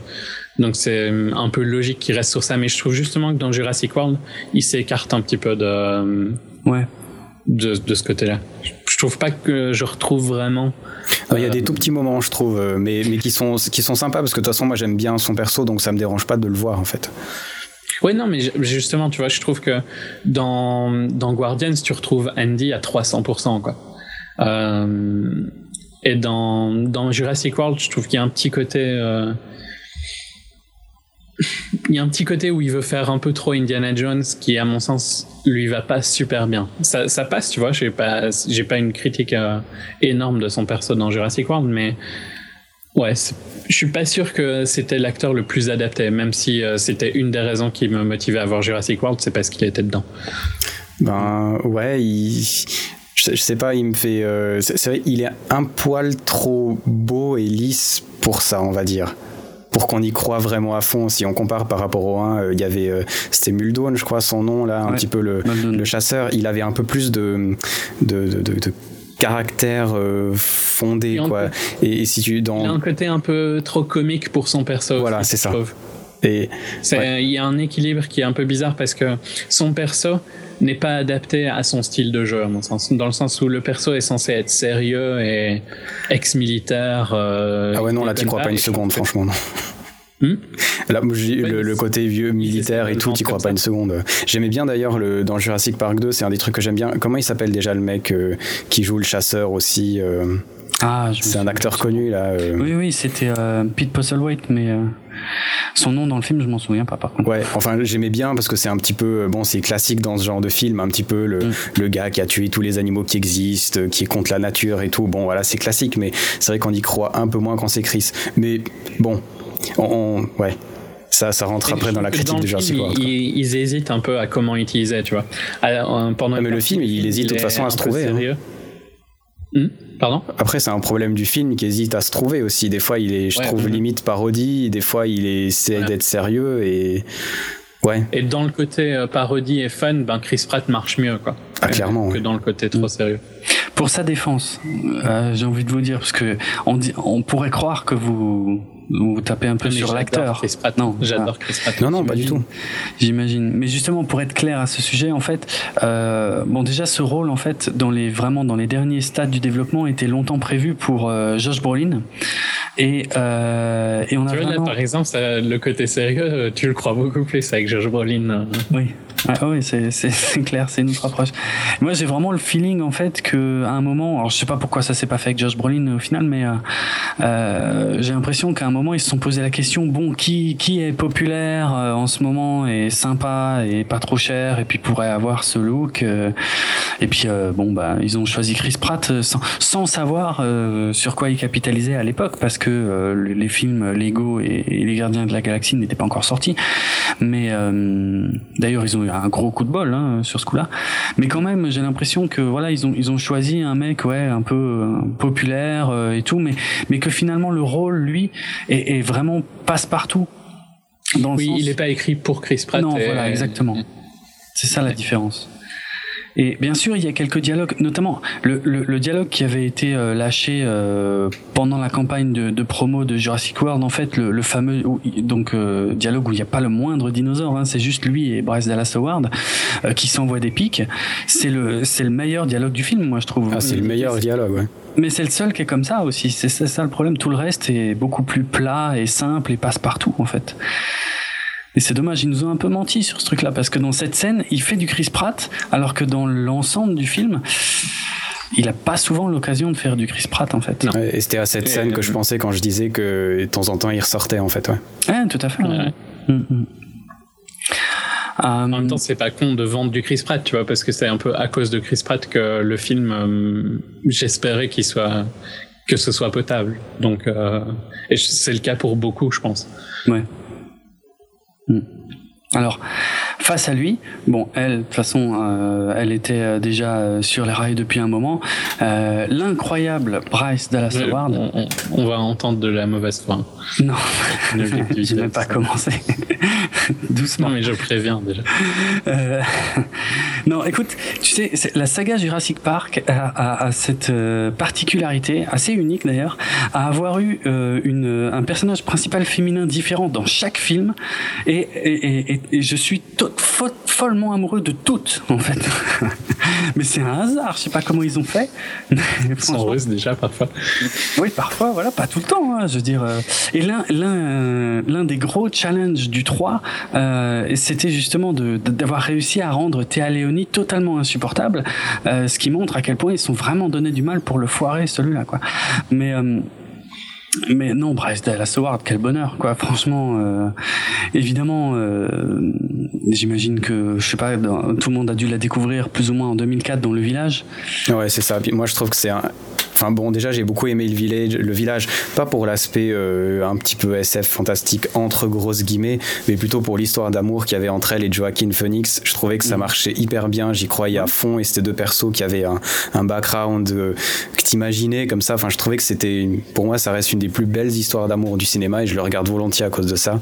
Euh, et puis elle est mignonne, faut dire quand même. Bah, clairement, clairement. Donc là, même si elle est, même si franchement, elle est pas terrible dans Jurassic Park, hein, pour le coup, Jurassic World, pardon, parce que sa petite coupe euh, sérieuse, son, machin. Euh, je, je, trouve que son costume du début du film est ridicule. Ah, totalement. On euh, sorti d'un comic, et elle s'améliore tout au long du film. Par contre, elle devient de plus en plus jolie quand elle devient de plus en plus naturelle. Mais ça. le début, je vois pas ce qu'il cherchait à faire, parce que t'as l'impression qu'il cher cherche à en faire une vilaine de comic Vilaine dans le sens euh, vilain, le méchant. Ouais, un méchant, ouais, ouais. bah oui, euh... tiré à quatre épingles. Très... Bah, moi, je trouve que c'est assez raccord avec son personnage, surtout comme il est présenté au début du film, tu vois, qui est. Euh... Vieille quoi. Pourquoi, tu vois, pourquoi est-ce que tu veux nous faire pas aimer ce ah, personnage ah, ça, je sais pas. Qui très très vite euh, va devenir. Il y, y avait en fait, c'est le film qui te dit que tu dois pas l'aimer parce que mhm. techniquement, son perso, il a juste des responsabilités, mais il fait rien de vraiment honteux en soi. Ah non, elle fait rien de honteux, mais c'est on sent, c'est juste pour caractériser, je pense, la fille qui euh, qui justement essaye de faire de son mieux, qui est à fond dans son boulot, euh, machin. je trouve qu'il y a un côté un peu aussi. Euh, euh, les, les, il y a un côté un peu bon, anti anti femme sur le côté euh, ah mais clairement euh, tu vois elle fait pas des enfants donc ça elle est pas elle n'a pas la même valeur euh. il y a, y a des, des, côtés sur le film qui sont quand même ouais très très à l'ancienne. Ben, c'est clairement à l'ancienne parce que tu as, la, la, femme euh, euh, d'affaires qui est arrivée au top de sa société et qu'est-ce qu'elle est? En fait, c'est une sale conne qui aime pas les enfants, euh, qui a pas du tout de sentiments et puis qui s'en fout complètement de ce qu'elle fait. Pour elle, c'est que du business. C'est tellement caricatural et un petit peu détestable quand même. Enfin, je veux dire, c'est comme tu dis, c'est vraiment vieux quoi. Enfin, j'espère qu'on connaît tous des femmes qui ont des positions plus ou moins élevées et qui sont pas du tout et très très loin de ça, quoi. Mm. Mais bon, non mais c'était pour lui faire changer. De toute façon, après, c'est pour qu'on la déteste au début et qu'on l'aime à la fin. Tout le monde le sait, mais je trouve que c'est vraiment trop appuyé. C'est très, mal écrit, très ah mal géré. J'ai, ouais, je l'ai pas du tout vu comme ça parce que moi j'étais euh, complètement fou d'elle dès le départ. non mais c'est vrai, je l'ai pas vécu comme ça. mais bon, euh, moi, si tu veux, euh, la, la, les déclarations de Joss Whedon, effectivement, qui, qui déploraient totalement l'image euh, de la femme qu'elle semblait renvoyer, notamment dans ce fameux teaser avec avec Chris Pratt. Je, moi, je suis pas d'accord dans le sens où euh, est-ce que, est-ce que, ce que, enfin, Joss Whedon a jugé le film, si tu veux, sans, sans voir le film. Mais Joss Whedon est pro-féministe, hein, donc euh, mhm. c'est pas, euh, c'est, c'est vraiment quelque chose qui lui tient à cœur, ce, ce genre de, de, sujet. Donc c'est pas étonnant qu'il donne son avis sur ça. Tu vois, c'est quelque chose qu'on lui demande tout le temps euh, avant. Ah. Bon, il, je lui donnerais plutôt raison pour le coup, hein, quand même. Ouais, Au final, il, ouais, il, il, a, il a vu ce qui était dans le film, tu vois. Le trailer n'a pas menti.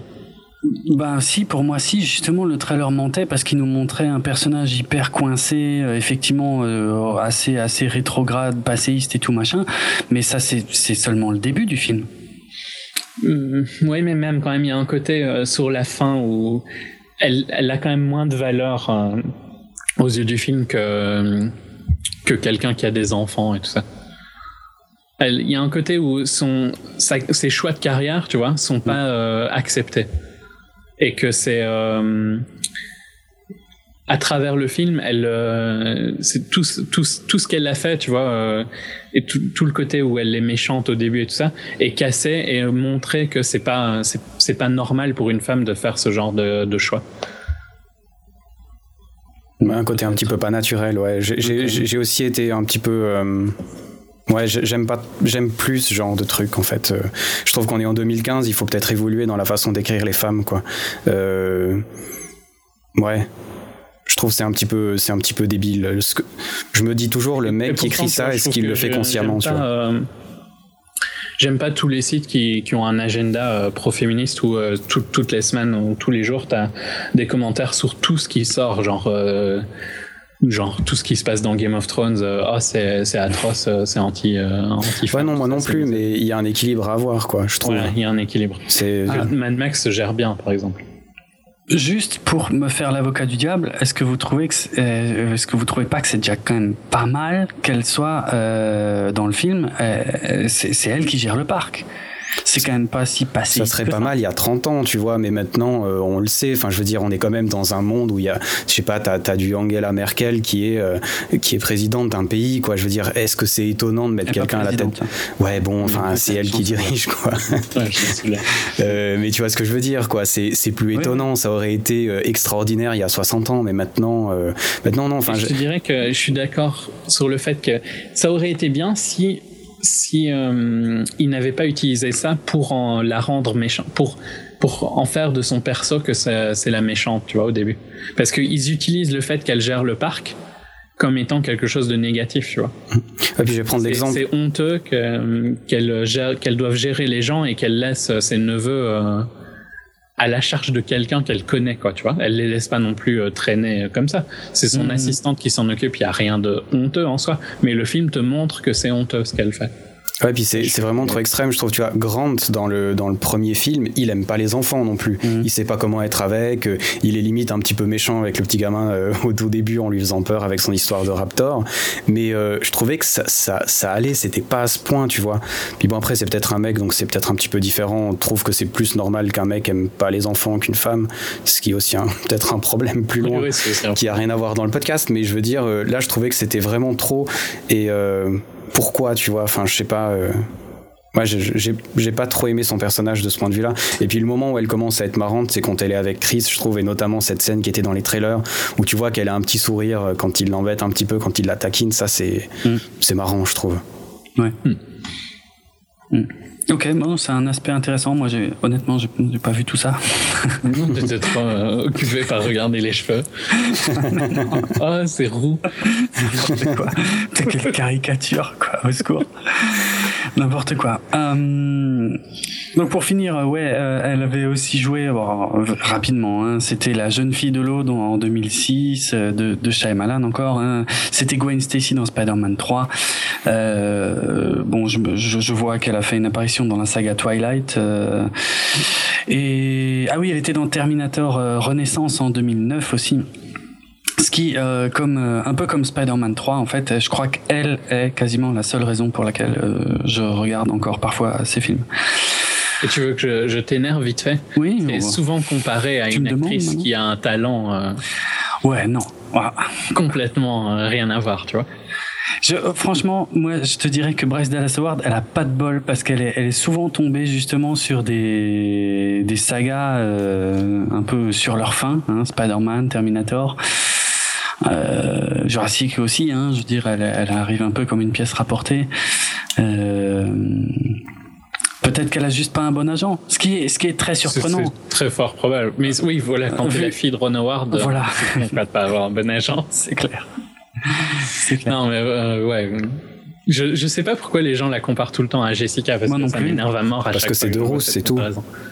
Hmm ouais, parce qu'elles sont rousses, quoi. Ouais. C'est ça. Faut pas aller chercher plus loin, je crois. Ouais. Et euh, l'avantage, par contre, Bryce, c'est que tu sais où elle a été conçue, hein, vu que Ron aime bien de nommer ses enfants comme ça. Exact. Bah, tu explique l'anecdote complètement hein, pour être sûr. euh, tous les enfants de Ron Howard, le, le deuxième prénom, le Ouais, c'est comme comment on dit en France? Ouais, c'est le, deuxième, prénom. Euh, signifie où ils ont été euh, conçus. Donc euh, Bryce euh, à Dallas. Euh, il y a quoi? Page, il me semble, dans le Carlisle. Les autres. Carlisle Hotel à New York, il me semble. Je les connais pas. Et je sais plus la. Et Jocelyn, je crois, sa dernière fille. Et la blague, c'est que dans, si vous avez regardé, vous savez ça si vous avez regardé Arrested Development, parce que Ron Howard a une fille qui s'appelle Rebel Ali. Mm. Donc, oui, qui n'est pas sa vraie fille, par contre. Hein, une fille, euh, une fille imaginaire, enfin imaginaire, je sais pas comment dire. Oui, oui. Une C'est pas sa vraie fille, quoi. Alors que c'est le vrai Ron Howard, sous son nom de Ron Howard, qui est dans la dernière saison de d'Arrested Development, mais en fait, sa fille n'est absolument pas sa fille et, et ne joue pas le rôle d'une de ses vraies filles non plus, quoi. Non, non. Mais c'est le nom qui est juste la blague. Ouais. Euh... Ok. Euh ouais, on va enchaîner sur les gamins, euh, notamment Ty Simpkins, euh, donc qui était déjà insupportable dans Iron Man 3 et euh, donc qui continue dans, dans sa logique. C'est le tout petit, ça? Ça, c'est le plus petit, ouais. Ah, mais c'est pour ça. Depuis le début, il m'a énervé, ce petit machin, là. Ah, il m'a saulé pendant le film, là. Il est. Ah. Mm. Et il y a des trucs, franchement, non mais ça aussi, Hollywood, il faudrait arrêter. Vous pouvez pas faire des gamins normaux, normaux quoi. Ou c'est des, ou c'est des très cons. celui du premier. Hein. Ouais, mais celui du premier était pas à ce point. déjà, celui du premier. Oui, mais il devenait sympa. Il, devenait sympa, c'était pas à ce point. Puis c'était pas à ce point parce qu'il connaissait les noms des dinosaures et tout, tu vois, mais il y a une scène où il cite, je sais pas quoi, des. Il arrive devant l'ordinateur en 4 secondes, il fait, euh, je sais pas quoi, molécules Ah oui, chimiques, machin. molécules, ouais, ouais. Mais cette scène, elle est débile. Faites-nous des gamins qui sont un petit peu normaux, quoi, je sais pas. Ouais, C'est, euh, je trouve ça incroyable qu'on n'arrive pas à écrire des gamins, quoi. On a, bon, Marc, on n'arrive pas à écrire des femmes, on n'arrive pas à écrire des gamins. Je dirais qu'il est à peu près normal pour un ado. Oui, l'ado, il est moins. Ouais, c'est une tête à claque d'ado, quoi, c'est sous. qui est joué par Nick Robinson, ouais, ouais. Ils ont, j'ai pas trop compris son histoire à lui, j'ai pas trop compris ce qu'ils essayaient de faire avec lui, mais euh, oui, bon, il est. Ben, il veut ouais, sauter sur tout ce qui bouge, il a pas dit à sa copine je t'aime au début, et Ouais. puis euh, voilà quoi, c'est un petit peu ça, Spoiler. puis il est contre ses parents. euh. Spoiler, il a pas dit je t'aime à sa copine lui, alors si ça vous rate le film, je suis désolé les gars. hein. Dans le première seconde du film. Exactement, ouais. Et puis, ceci dit, lui aussi reprend un petit peu le rôle de Lex dans le premier film, hein, qui était aussi présenté un petit peu comme une geek, qui sortait pas de sa chambre. Bon, elle avait pas de copain, a priori, euh, Mm. mais euh, ouais, Ouais, je trouve qu'ils se sont pas trop cassé la tête pour écrire les gamins, hein, ça c'est sûr. Non, non, non. Et Ty Simpkins, le petit, pour y revenir euh, rapidement, c'était aussi lui, euh, le gamin dans Insidious 1 et 2. Pas regarder. Ok.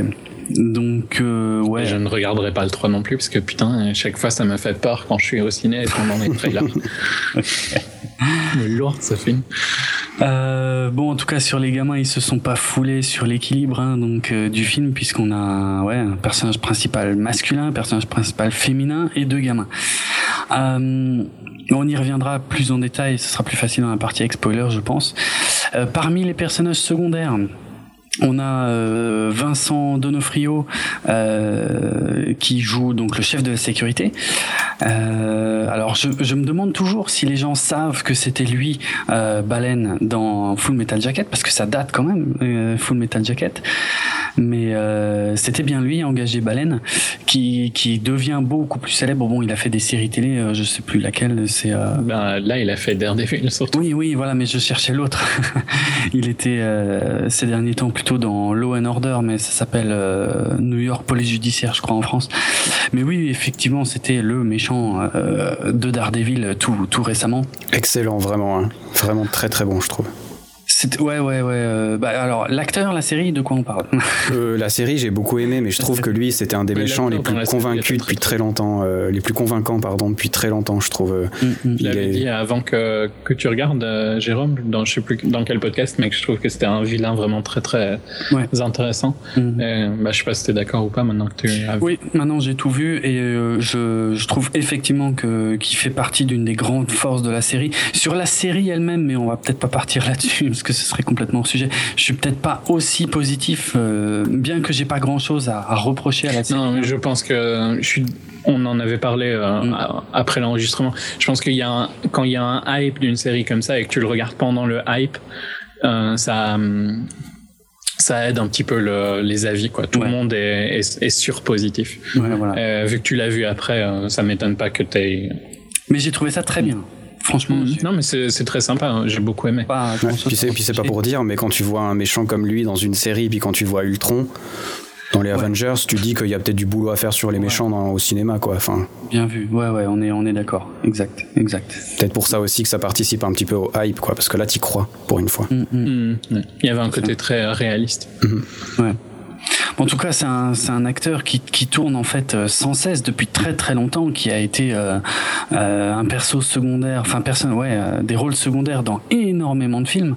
Euh, donc euh, bon, je suis content parce que je ça fait longtemps que, enfin moi j'ai toujours pensé, euh, peut-être grâce à Full Metal Jacket, hein, mais que c'était euh, c'était un putain d'acteur quoi, et je suis content qu'il ait enfin cette reconnaissance, même si honnêtement, Ici, il est pas très bon. hein. Je Non, trouve le perso est pas bon du tout. Il est ridicule à plein de moments. voilà. Mais ouais, c'est un acteur, c'est un caractère acteur quoi. Ouais, ouais, ouais. Euh, ok, bah, puisqu'on est d'accord là-dessus, on- j'enchaîne sur euh, Irfan Khan qu'on avait pu voir dans le premier Amazing Spider-Man et aussi dans l'Odyssée de Pi, qui euh, ici joue euh, Monsieur Masrani, qui est le nouveau directeur de donc de bah, du Jurassic World en fait. C'est c'est lui qui a repris euh, ça après la mort de Hammond. Euh, Omar Sy, euh, qui euh, que, qui, juste un truc sur oui. Irfan Khan, oui oui, je t'en prie. Qui est aussi mais ultra mal écrit, qui n'a Ah, aucun sens dans sa logique. Totalement, ouais. Atroce. Ouais, c'est vrai, c'est vrai. Catastrophique dans ce film. euh. Ah, tu, tu comprends pas du tout. C'est pas, sa performance, tu vois. Il non, a rien à. C'est un bon acteur, mais. Il a aucun sens. Hein. Mmh. c'est vrai. Euh, ben, Omar Sy. Euh... c'est pareil, je sais pas. Euh... Bon, merci, je me suis demandé s'il castait des acteurs, qui re les scènes et qui castait chaque fois un acteur pour le, le public parce que l'entendre parler en français, ça m'a fait trop mal. Euh, j'ai réfléchi aussi, je me suis demandé si euh, le fait de le faire parler en français, puisque donc toi et moi on l'a vu en VO, Jonathan, tu l'as vu en quelle langue? VO aussi. VO aussi, ok. Euh, ça m'embête parce que donc euh, on ne pourrait pas répondre à une question que j'aurai plus tard, mais euh, oui, donc il parle en français effectivement à certains moments. Moi, je pense que c'est peut-être pour justifier le fait que euh, il parle aussi mal anglais. En fait. C'est clairement pour ça. Il n'y a pas d'autre raison, franchement. Pense, hein. Je vois pas. Mhm. Parce que c'est vrai. Mais par contre, euh, il, il, il, parle même pas super bien français, je trouve. Il y a un c'est pas hum, je sais pas il y a un mixage que, où les phrases je devais faire gaffe à la limite plus que quand il parlait en anglais ah ouais. il prononce pas très bien mais c'est ça, il a pas du tout la même diction en anglais qu'en français. Et moi, honnêtement, j'ai trouvé qu'en anglais c'était catastrophique parce que ça fait vraiment réciter un texte, alors que en français il, il est un peu plus naturel, un peu plus fluide. Mais du coup, c'est choquant. Euh, euh, c'est pas, ça, ça va pas. Ouais, c'est un, un, petit peu choquant, mais ceci dit, c'est pas si choquant que ça d'avoir un étranger qui parle pas très bien euh, l'anglais dans un parc aussi grand que ça. Rôle, quoi. Son rôle n'est même pas. Il euh, n'y a aucun souci avec son rôle, je trouve. C'est juste que. Ouais, ça, en fait, ça sentait un peu l'acteur choisi pour euh, faire du box-office. Je pense pas spécialement que c'est le cas, hein, mais. Non, comme je... ils avaient fait dans X-Men. ouais, ouais, ouais, ouais. Bah, c'est moins choquant que dans X-Men, je trouve. Bah dans X-Men, il disait rien, de toute façon. Bah dans X-Men, il était. Euh, bah justement, ouais. ça servait à rien. T'aurais pu prendre n'importe ouais, qui. C'était juste pour l'avoir sur l'affiche. C'est ça. Ouais. Moi, je suis d'accord. Je suis pas sûr qu'il aide à faire vendre le film en France. En tout cas, euh, bon, bah, son rôle est pas. Un... bah, ici, ils en parlent beaucoup, hein, parce que tu sais. Euh... Ouais, c'est vrai, en fait. Ça aide quand même hein, d'avoir un mec qui fait la promo. Euh, Clairement. Un français ouais. qui fait la promo pour la France. Mmh. Ouais. Et puis il a un bon capital sympathie, faut dire aussi. Hein. Ah oui, oui, tout à fait, ouais. ouais, ouais. Bah, c'est pas un mauvais acteur. De toute façon, je trouve pas que son perso pose vraiment beaucoup de problèmes. Je trouve pas que sa relation avec Owen soit gênante. Ça non, marche assez non, bien ça en va, fait. Ça va. Non, c'est pas mal, ouais. C'est peut-être nous qui avons une vision en fait de. On, se demande mais qu'est-ce qu'il va faire dans le film? Donc du coup on est plus attentif parce que ah, à cause de tout le battage qu'il y a eu. Mais effectivement peut-être ouais non je pense pas que dans les dans, dans les pays non francophones je pense qu'ils y font même pas attention en fait c'est un personnage secondaire comme les autres. Il y en a beaucoup par contre hein, je trouve dans le film. Euh, notamment euh, B.D. Wong qui reprend le rôle du Docteur Wu qui est euh, le seul personnage de, de, de, la trilogie d'origine, hein, pour taper large, euh, à reprendre à reprendre un rôle dans dans cette suite. Bon, lui, c'est difficile de dire s'il est bon, s'il est mauvais. Euh, je, puis on le voit pas des masses non plus, mais. Euh... Moi, j'aime bien son, son personnage, moi. Moi, je, ouais, moi justement, j'ai du mal. Je le trouve bizarre parce que je sais pas. Bon là aussi c'est du hyper classique, c'est enfin euh, sans trop spoiler, c'est le scientifique comme on en voit dans à peu près euh, 90% des films quoi. Ouais, ouais. Mais bon, en fait, c'est moi ça me gêne peut-être parce qu'il était justement dans le premier film et qu'il aurait dû en retenir euh, les leçons théoriquement. Mais, ah ben si tu lis le livre, euh, non. Enfin, il est aussi dans le livre et c'est vraiment un, pour le coup, c'est un scientifique à la Michael Crichton qui les écrit ah. quasiment tout le temps de la même manière. Euh, mais on va peut-être en parler dans les spoilers parce que c'est un, okay. un, petit peu trop. Mais c'est pas étonnant pour du Michael Crichton et ouais, bref. Mmh, ok. Ah, et puis on, on va encore euh, citer euh, Jake Johnson, donc Nick ah. de la série New Girl, euh, que, que Colin Trevorrow donc a rappelé après avoir déjà bossé avec lui dans son premier film.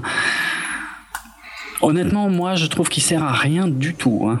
Bon. Alors moi, je trouve que les meilleures scènes du film, elles sont avec lui. Euh, ouais, notamment avec. Ah ouais. Non, mais vraiment. Je trouve qu'il est marrant. C'est peut-être le perso sur lequel tu peux plus te raccrocher. C'est. Et puis comme on l'avait dit en off, mais pour moi, clairement, c'est pas possible qu'ils aient pas pensé à son personnage de Nick dans la série New Girl en, en, écrivant ça. C'est pour, pour moi, c'est pas possible. Certaines phrases qu'il dit, on en reviendra dans les spoilers. Nick dit les mêmes phrases dans la série, les ah ouais, mêmes ouais. phrases, quoi. C'est hallucinant. Et là, parmi ces dernières scènes, il y en a une, c'est typiquement du Nick aussi. Enfin, moi, ah oui, la, la, dernière, elle est, ouais. elle est, c'est écrit pour ça, c'est obligé, franchement. Ah bon? Mais oui. Bah, ok, parce que moi, bon, alors, euh, j'ai regardé, allez, peut-être 6 ou 7 épisodes de New Girl, et si vous voulez, au bout d'un moment. Euh, il y a de l'amour, donc t'as pas aimé, c'est ça? Oui, voilà, c'est ça. Il y, a de la guimauve qui a commencé à me couler par tous les orifices, et euh, je me suis dit qu'il fallait que j'arrête parce que c'était mauvais pour euh, ma santé, et j'ai pas, non, j'ai pas été plus loin. Euh, bon, ok, bah, c'est son style aussi, parce que ouais, ok, il joue Nick, mais c'est aussi un peu comme on disait pour Chris Pratt, c'est aussi un peu son style d'acteur, le style d'acteur qu'il est. Ah c'est dans Safety, il est un peu comme ça. comme dans, ça aussi. Dans Drinking Buddies, il est un peu comme ça. Ah mais c'était marrant parce que dans la, dans la salle de cinéma, on était, je pense, qu'il n'y avait pas énormément de gens qui connaissaient New Girl. Donc il y avait euh, vraiment 4-5 euh, rangs plus loin que moi. Les mecs qui rigolaient à, à chaque fois qu'il y avait Nick. Moi, ça me faisait marrer aussi. Et t'avais plein de gens qui comprenaient pas du tout. Euh, c'est pour ça que c'est un peu bizarre, quoi. Mm. Parce que c'est drôle quand tu connais le personnage, mais. J'aime bien son perso dans, dans Jurassic. Oh, moi, j'aime beaucoup, ouais. ouais. Ok, bon, marrant. J'ai vraiment trouvé que toutes ces scènes euh, étaient euh, inutiles et si elles n'étaient pas dans le Final Cut, ça changeait strictement rien. Ah mais là on est d'accord. Ouais, tout à fait. Oui, ça ne change pas grand chose. Mais par contre, ça pas grand chose au film, mais il, il apporte de la légèreté, c'est un peu. D'accord, c'est ça. Mais même, ouais, la plupart de ces gags, je les, trouve, je les ai trouvés foireux. Donc, euh. Mais de toute façon, Nick, dans New Girl, il est foireux, tu vois. Ah, et c'est ça qui est drôle, en fait. Mm. C'est que c'est un gars qui, euh, qui fait plein de conneries, qui est mauvais avec les filles, qui a tout le temps du, du chenille partout. Euh, et du coup, c'est ça qui est marrant et c'est ça qui te fait rire quand tu le vois ailleurs que dans New Girl, en fait. Mais c'est vrai que si tu le regardes sans avoir ce background, je sais pas si c'est si drôle que ça. Ah non, je, trouve que non. Hein. Ben Ouais, ça dépend, ça dépend si t'accroches à ce style de perso aussi, tu vois. Mhm. Ouais, mais il a tellement peu de scènes que tu peux pas construire son personnage au point de le connaître pour que ça te fasse rire, tu vois. C'est sûr que c'est difficile de construire sur, euh, ouais, sans, sans connaître, je suis d'accord. Ok, je vais encore citer euh, Judy Greer que j'aime beaucoup, euh, qui joue la mère des deux gamins. On la voit quasiment pas, mais euh, je tiens à la citer quand même. Euh, donc c'est la sœur de, du personnage de Bryce Dallas Howard, hein, euh, qui envoie ses gamins en fait sur l'île pour, euh, ouais, pour pour quelques jours, quoi, pour profiter euh, du parc euh, sous la protection de sa sœur, qui est, euh, je sais pas, plus ou moins la patronne, enfin en tout cas pas la patronne, mais je sais pas comment on dit, qui gère le parc, quoi. Ouais. Et Bryce Dallas Howard et Judy Greer, qui étaient déjà sœurs dans le village, d'ailleurs. Hmm, j'avais pas tilté, ouais. Ouais. Et, et Judy Greer qui était qui était rousse dans Californication, mais c'est hors sujet. Euh, euh, le tournage a eu lieu donc euh, dans plusieurs endroits, mais notamment sur l'île de Kauai. Donc euh, comme Trevorrow l'avait euh, l'avait tweeté, moi je pas c'est pas super intéressant mais enfin il y a le il y a le zoo d'Honolulu, euh, il y a le Hawaii Convention Center euh, et aussi en fait le l'allée centrale du parc Jurassic World en fait a été construite au parc d'attractions de Six Flags, celui de la Nouvelle-Orléans qui a été abandonné en fait depuis depuis Katrina dont dont ils se sont servis donc pour pour construire ce truc-là. Euh, ouais, bon, le reste, après, c'est pour des toutes petites scènes, donc c'est moins intéressant. Et les effets spéciaux ont été confiés à la boîte euh, Legacy Effects, en fait, qui se trouve être euh, la, la, la, boîte qui a été montée par les anciens employés de Stan Winston, puisque Stan Winston est décédé il y a, il y a quelques années. Euh, donc, a priori, euh, pour, pour, créer des animatroniques, mais là, j'ai envie de vous poser la question, est-ce que vous avez vu des animatroniques dans ce film? Parce que moi, je saurais pas dire. Moi, il me semble, à un endroit, en tout cas, qu'il y en a un. Mais il y en a un aussi où j'ai un doute, mais c'est. Je suis quasiment sûr, euh, mais bon, ouais, on va peut-être en parler dans la version spoiler, mais sinon, moi j'étais, c'était un petit. Est-ce qu'ils nous ont pas menti aussi sur ça? Parce que il y avait un truc, à un moment, ils disaient ouais, il y aura des effets spéciaux parce qu'on est obligé, mais il y aura beaucoup d'animatroniques. Moi je me suis dit génial, ça va être bien comme le premier, et du coup non, c'est de la bouse depuis le début. Euh, autant le dire, hein, le CGI, franchement. Alors j'ai été le voir en 3D, après j'ai été le voir en 2D. En 3D, j'ai trouvé que c'était dégueulasse. En 2D, c'était moins moche. Ah mais honnêtement, dès la première scène, tu sais que ça va être de la merde. Mais clairement. Hein. Est-ce qu'on peut spoiler sur le, la. C'était un petit peu extrême, je trouve. Je suis extrême parce que je compare au premier, euh, quoi. Hmm pardon, vas-y. Je, suis extrême parce que je compare au premier. Enfin, des dinosaures, on devrait savoir en faire depuis le temps. Euh, je sais pas, limite, reprenez les modèles du premier, puis faites la même chose. Je sais pas. Enfin, je trouve, par exemple, le tyrannosaure, il y a des moments où il est pas trop mal. Il y a des moments, par exemple, tout à la fin, et je l'ai revu en 2D, les textures sur le dinosaure sont horribles. C'est vrai que le tyrannosaure est assez inégal. Euh, alors que dans le, assez bizarre. Alors que dans le premier film, le tyrannosaure, ben pour du coup c'est du vrai dinosaure et donc c'est nickel quoi. Mm, mm. Après, il y a par moments où par moment les, c'est plutôt pas mal quand c'est un petit peu éloigné. T'as certains dinosaures qui sont pas moches, mais je trouve que c'est vraiment de qualité hyper inégale. Hein. Et notamment le tyrannosaure m'a énormément déçu. Je trouve que les Raptors sont très bien. Les Raptors sont très bien, mais ils étaient, c'était le cas dans, dans les trois films. Hein. Je me demande si c'est parce qu'ils n'avaient pas déjà bossé dessus ou j'en sais rien, mais euh, je sais pas si ça se fait de reprendre des trucs qui sont sortis il y a des années, mais ils étaient déjà vraiment très bien, euh, même dans le Jurassic Park 3, hein. ils, ils, sont très bien les Raptors. Ouais, ouais, c'est vrai.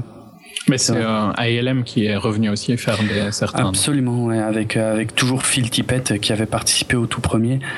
Euh, par contre, je sais pas s'ils avaient déjà fait ça par le passé, mais là, pour les Raptors dans Jurassic World, ils ont euh, utilisé cette fois des, de la performance capture avec des, euh, des humains en fait qui portaient un casque en forme de tête de Raptor et tout. C'était d'ailleurs des, des danseurs a priori qui, qui étaient là. Alors euh, j'imagine que c'était aussi sur le tournage pour aider les acteurs à interagir, bah, enfin Chris Pratt, euh, j'imagine surtout à interagir avec les, les Raptors puisque c'est lui qui est euh, souvent le, le, plus près. mais il y a peut-être une différence effectivement à ce niveau-là parce que je ne sais pas si, enfin d'ailleurs je vois pas trop comment ils pourraient faire de la performance capture pour les autres dinosaures et du coup ça se sent effectivement. Oui, la, la, la, la performance capture c'est uniquement pour les mouvements, ça n'a rien à voir avec les textures. Non, je suis d'accord, mais, mais, mais, mais même les Raptors, on, les sent dans le plan, tu vois. On les, ah, les mouvements sont excellents. Hein. Et alors que les, les, les, dinosaures plus gros, ben on dirait pas qu'ils sont vraiment là, quoi. Notamment le tyrannosaure, euh, effectivement, euh, qui n'est pas le, le, le, dinosaure clé de ce film, mais euh, il, L'énorme différence, là où je te rejoins, Jonathan, si tu veux, c'est effectivement, je suis d'accord que je trouve que en termes de qualité visuelle, purement visuelle, c'est moins bon que le Jurassic Park original de 93.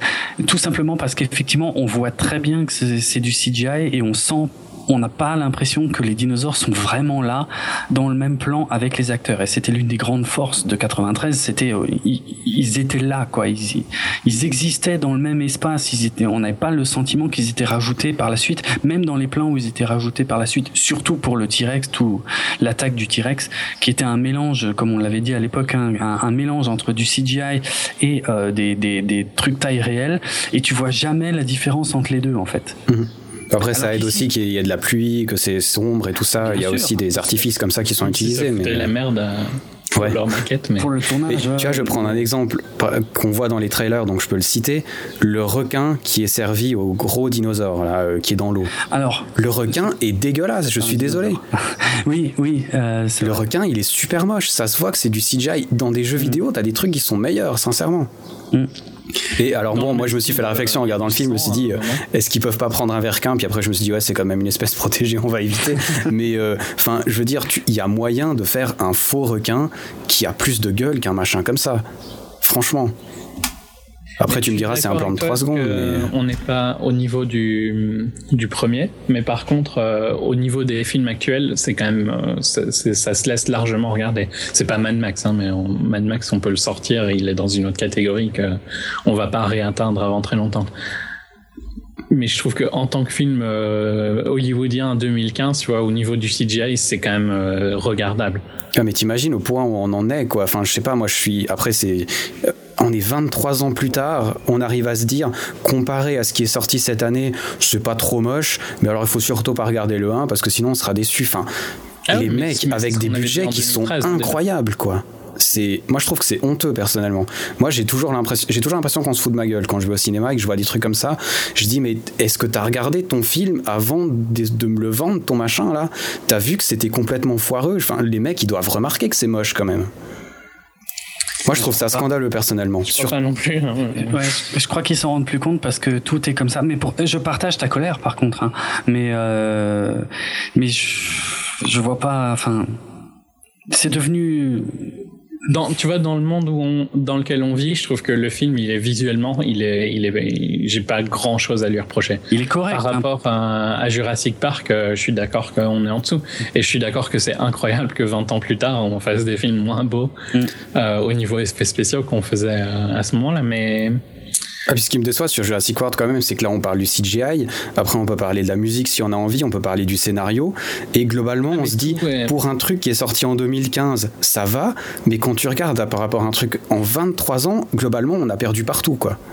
Et au bout d'un moment il faut se poser une question, alors que ces mecs se font est-ce que j'ose dire des couilles en or sur 24 FPS Enfin non, mais je trouve ça scandaleux, quoi. Tu vois, dans mon boulot, on me demande chaque fois d'être meilleur. On me dit pas, euh, il y a 23 ans, tu faisais un truc mécanique moche, tu peux continuer à faire. Enfin, je sais pas, je, je comprends pas comment on arrive à baisser nos exigences autant. Il y a un côté très très hollywoodien dans Jurassic World parce que c'est du fan service et c'est plus gros, plus gros, plus gros, plus gros. C'est littéralement le film n'arrête pas de dire plus dedans. Oui. sais pas combien de fois ils disent plus ah. dedans dans le film. Ah ouais. Et c'est, c'est, t'as l'impression que c'est ce qui était écrit sur leur storyboard, c'est plus dedans, tu vois. et euh, C'est la seule idée du film, c'est d'être plus gros en permanence. Ouais, mais... long, de toute façon, ce sera ça.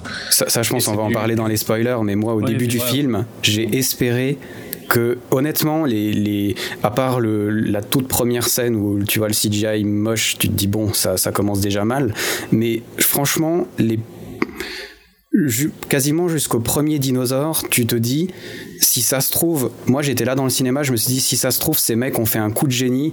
Honnêtement, je pensais à Starship Troopers en le regardant. Je me suis dit, si ça se trouve, ces mecs ont fait le film le plus extraordinaire qu'on aura pour les dix prochaines années, parce qu'ils arrivent à faire, ben, je vais pas le dire, mais ils, arrivent à faire un truc extraordinaire.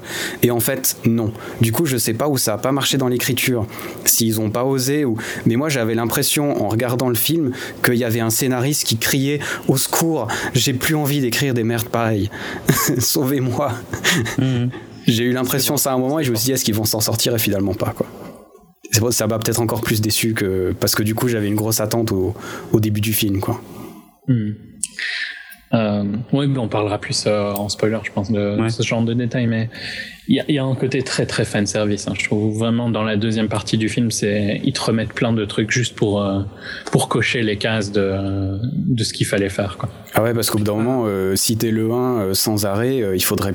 Enfin, il y a un moment où tu vois, c'est un petit peu la nostalgie mignonne qui est sympa, qui est du fan service qu'on doit avoir. Puis au bout d'un moment, c'est du repompage direct. Il faut arrêter, quoi. Ouais. Moi, je suis désolé. Euh. Et je te dirais qu'à l'inverse, vu euh, ce qu'ils font, hein, ça marche très bien, tu vois. C'est ce que les gens voulaient. Ils voulaient pas, ils attendaient pas plus. Hein. Ouais, mais c'est faire du. Euh, ouais. Ouais, on pourrait parler pendant des heures du fan service, mais je trouve que au bout d'un moment, quand l'unique raison d'aller voir Jurassic Park 4, c'est que ça te rappelle le 1, faut se poser des questions, tu vois. Moi, j'ai que ça me rappelle un petit peu le 1, que j'ai envie de le regarder en rentrant, oui, c'est cool. Mais au bout d'un moment, je me dis, bon, la seule chose que ça me rappelle, c'est que le 1, c'était un super bon film, et que ça, c'est plutôt mauvais. S'il y a rien d'autre à vendre, tu vois, c'est un petit peu problématique quand même. Je crois que hum, l'intention a beaucoup changé aussi. C'est peut-être ça qu'on a du mal à accepter. Il y a, il y a en, ouais, en 93, quand il préparait le premier film, Spielberg, bon, je pas mal expliqué dans, dans l'autre émission hein, qu'on avait fait, mais euh, Spielberg savait que le plus gros défi, le plus gros challenge, c'était les effets spéciaux. Donc ils ont bossé comme des malades dessus. Et euh, aujourd'hui, on l'a déjà dit pour d'autres films d'ailleurs, mais aujourd'hui, euh, les effets spéciaux, les CGI, en fait, les réalisateurs savent qu'ils sont dans une zone de confort, c'est-à-dire ils, demandent un truc et puis on leur fait quoi. Et donc ils se, il n'y a plus autant de soins qui est apporté là-dessus parce qu'ils se disent juste, avant ils, se demandaient comment on va faire. Maintenant ils, se disent juste bon bah je veux ça puis vous me le faites en CGI. Euh, il n'y a pas de limite dans ce genre de film, c'est un peu. Euh, voilà. Et donc, du coup, l'approche, tu vois, du travail sur le film n'est pas du tout la même. Je pense que Trevorrow, euh, clairement, est un grand fan, euh, comme de toute façon tout le monde, du, du premier film. Et, et, et lui, il, tenait vraiment à rendre hommage.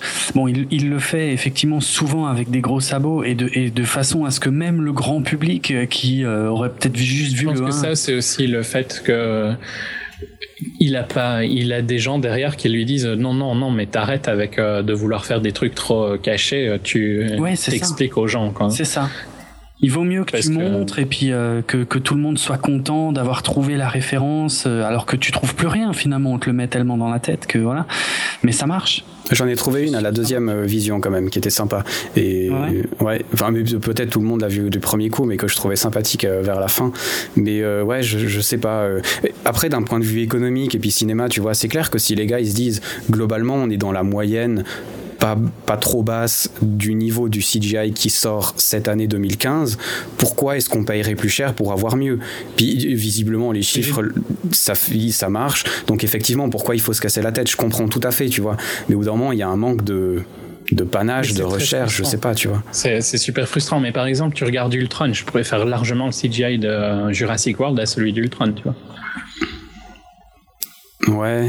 Ouais, c'est ouais. difficile parce que c'est pas du tout la même chose. Hein, parce que Ultron, il y a beaucoup de trucs qui n'existent pas. Il y a, y a, beaucoup de métal qui est beaucoup plus facile à rendre. Enfin. Visuellement, tu vois, on est quand même dans par rapport au, style de film que, que, Jurassic World euh, se bat contre. Tu vois, c'est les Transformers. Ah, ça se tient. ça se tient, ouais. C'est pas c'est bien hein, par rapport à ça. Euh, et quand tu vois, regarde l'effort que Miller fait pour faire Man Max euh, avec très peu de CGI et il n'y a aucun euh, aucun reward quoi de faire cet effort. Ouais, exact. Oui, mais là c'est un film c'est un film spécial. Je sais pas si je sais pas si tu vois c'est pas du tout le même public public pour le coup. Si non non, je suis d'accord, mais bon mais effectivement sur les chiffres ça serait, serait pas ouais. Il se fait chier à filmer dans un désert pendant des mois. euh, il, il, rame, il prend des risques et tout ça. Et visuellement parlant, euh, c'est une claque et on n'en reverra pas. C'est même pas dit qu'on reverra un film comme Mad Max, tu vois. Ouais, la complication pour faire ce genre de tournage, ça va être terrible. Mm. Mm, mm. Et, là, ouais, voilà. Et là, t'as as Jurassic World qui fait le double de ce que Mad Max fait en un week-end, quoi. Ouais, ouais. Ouais, non, mais je, je comprends euh, l'économie, tout ça, mais je trouve, euh, je trouve décevant, tu vois. Et, euh, mais mm-hmm. après, c'est vrai qu'en regardant les réactions des gens dans la salle ou après, en discutant un petit peu, les gens, ça les a pas vraiment dérangés. Les gens te disent, oui, c'est pas exceptionnel, mais ça passe, quoi. Ouais, ouais bah, c'est comme mon avis, quoi. C'est et c'est pour ça que c'est justement pour ça qu'ils font plus d'efforts parce qu'ils savent que ça passe. Ouais. Je trouve ça triste. T'as pas vraiment le choix, tu vois. Qu'est-ce que tu vas, tu vas pas Ouais, c'est, je, je, je, je, comprends que c'est frustrant, mais hum, vu qu'ils le font tous, bah au final, quand le mm. film est juste moyen, il paraît très bien. Au niveau de visuellement parlant. Oh, mais même au niveau du scénario. Mais bon, après, c'est du business, euh, ça fonctionne, voilà. C'est autre euh. chose, le scénario. Euh, désolé pour le bruit, je me fais. euh, au, visuellement, ouais, scénario, il y a plein de problèmes, je trouve. Hein. Il y a vraiment des problèmes de.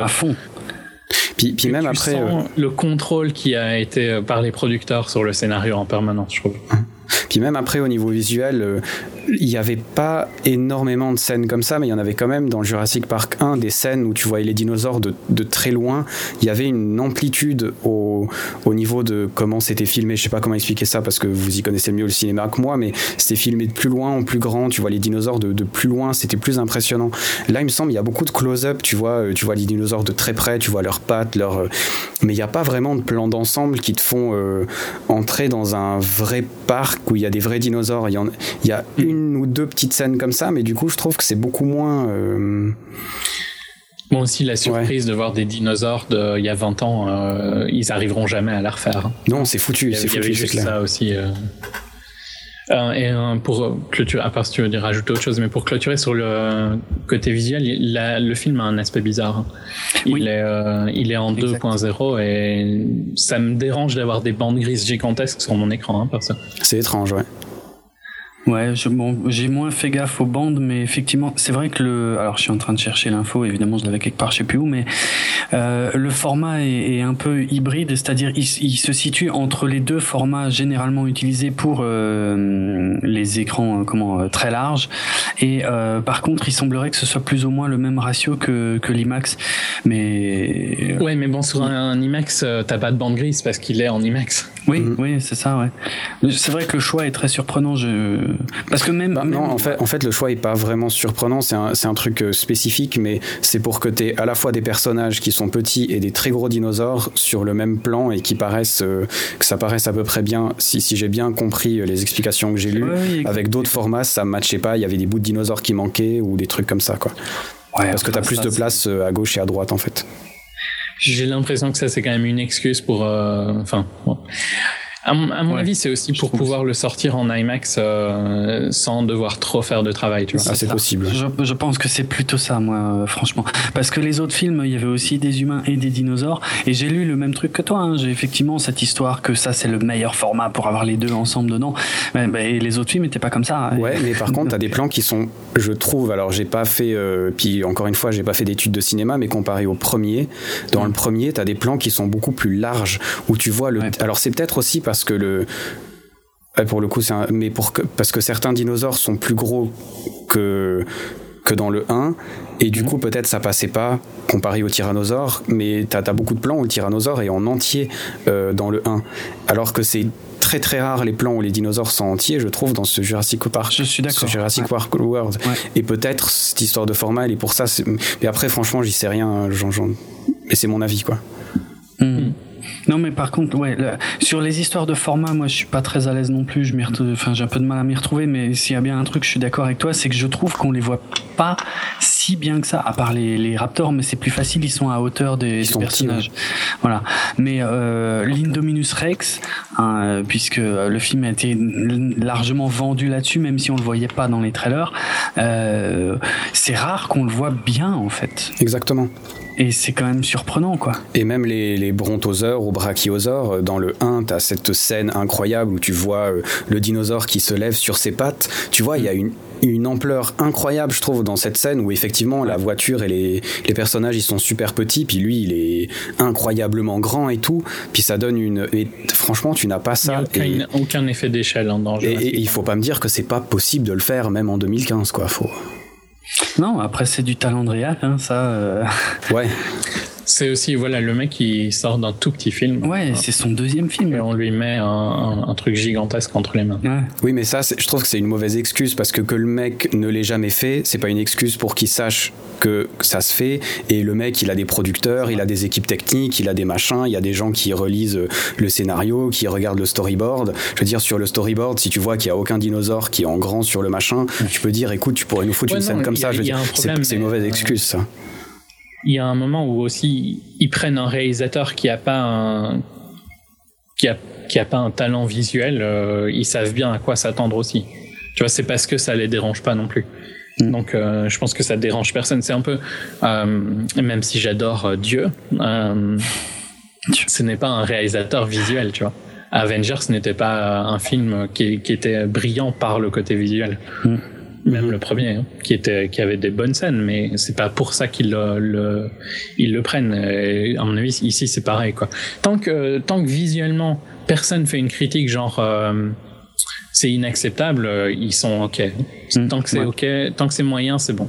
Ouais. Euh, bon, ça c'est vrai, vous, vous l'avez dit de toute façon plusieurs fois sur 24 FPS, quand tu vas regarder en étant un petit peu critique les films, quand tu le regardes deux fois, quand on parle pendant trois heures, forcément toutes ces choses euh, ressortent. Et puis quelqu'un qui a été en random, il savait pas quoi faire, il a été voir Jurassic, Park, Jurassic World et il a pas tilté sur ces détails. C'est vrai aussi. Mm, mm, mais par contre, pour le, je pense que pour le, le format, la, la, vraie raison, c'est que ça leur permet de sortir sur les, les écrans IMAX en digital sans faire du travail euh, en post-prod et comme ça, euh, on se fait pas trop chier et on gagne plus d'argent.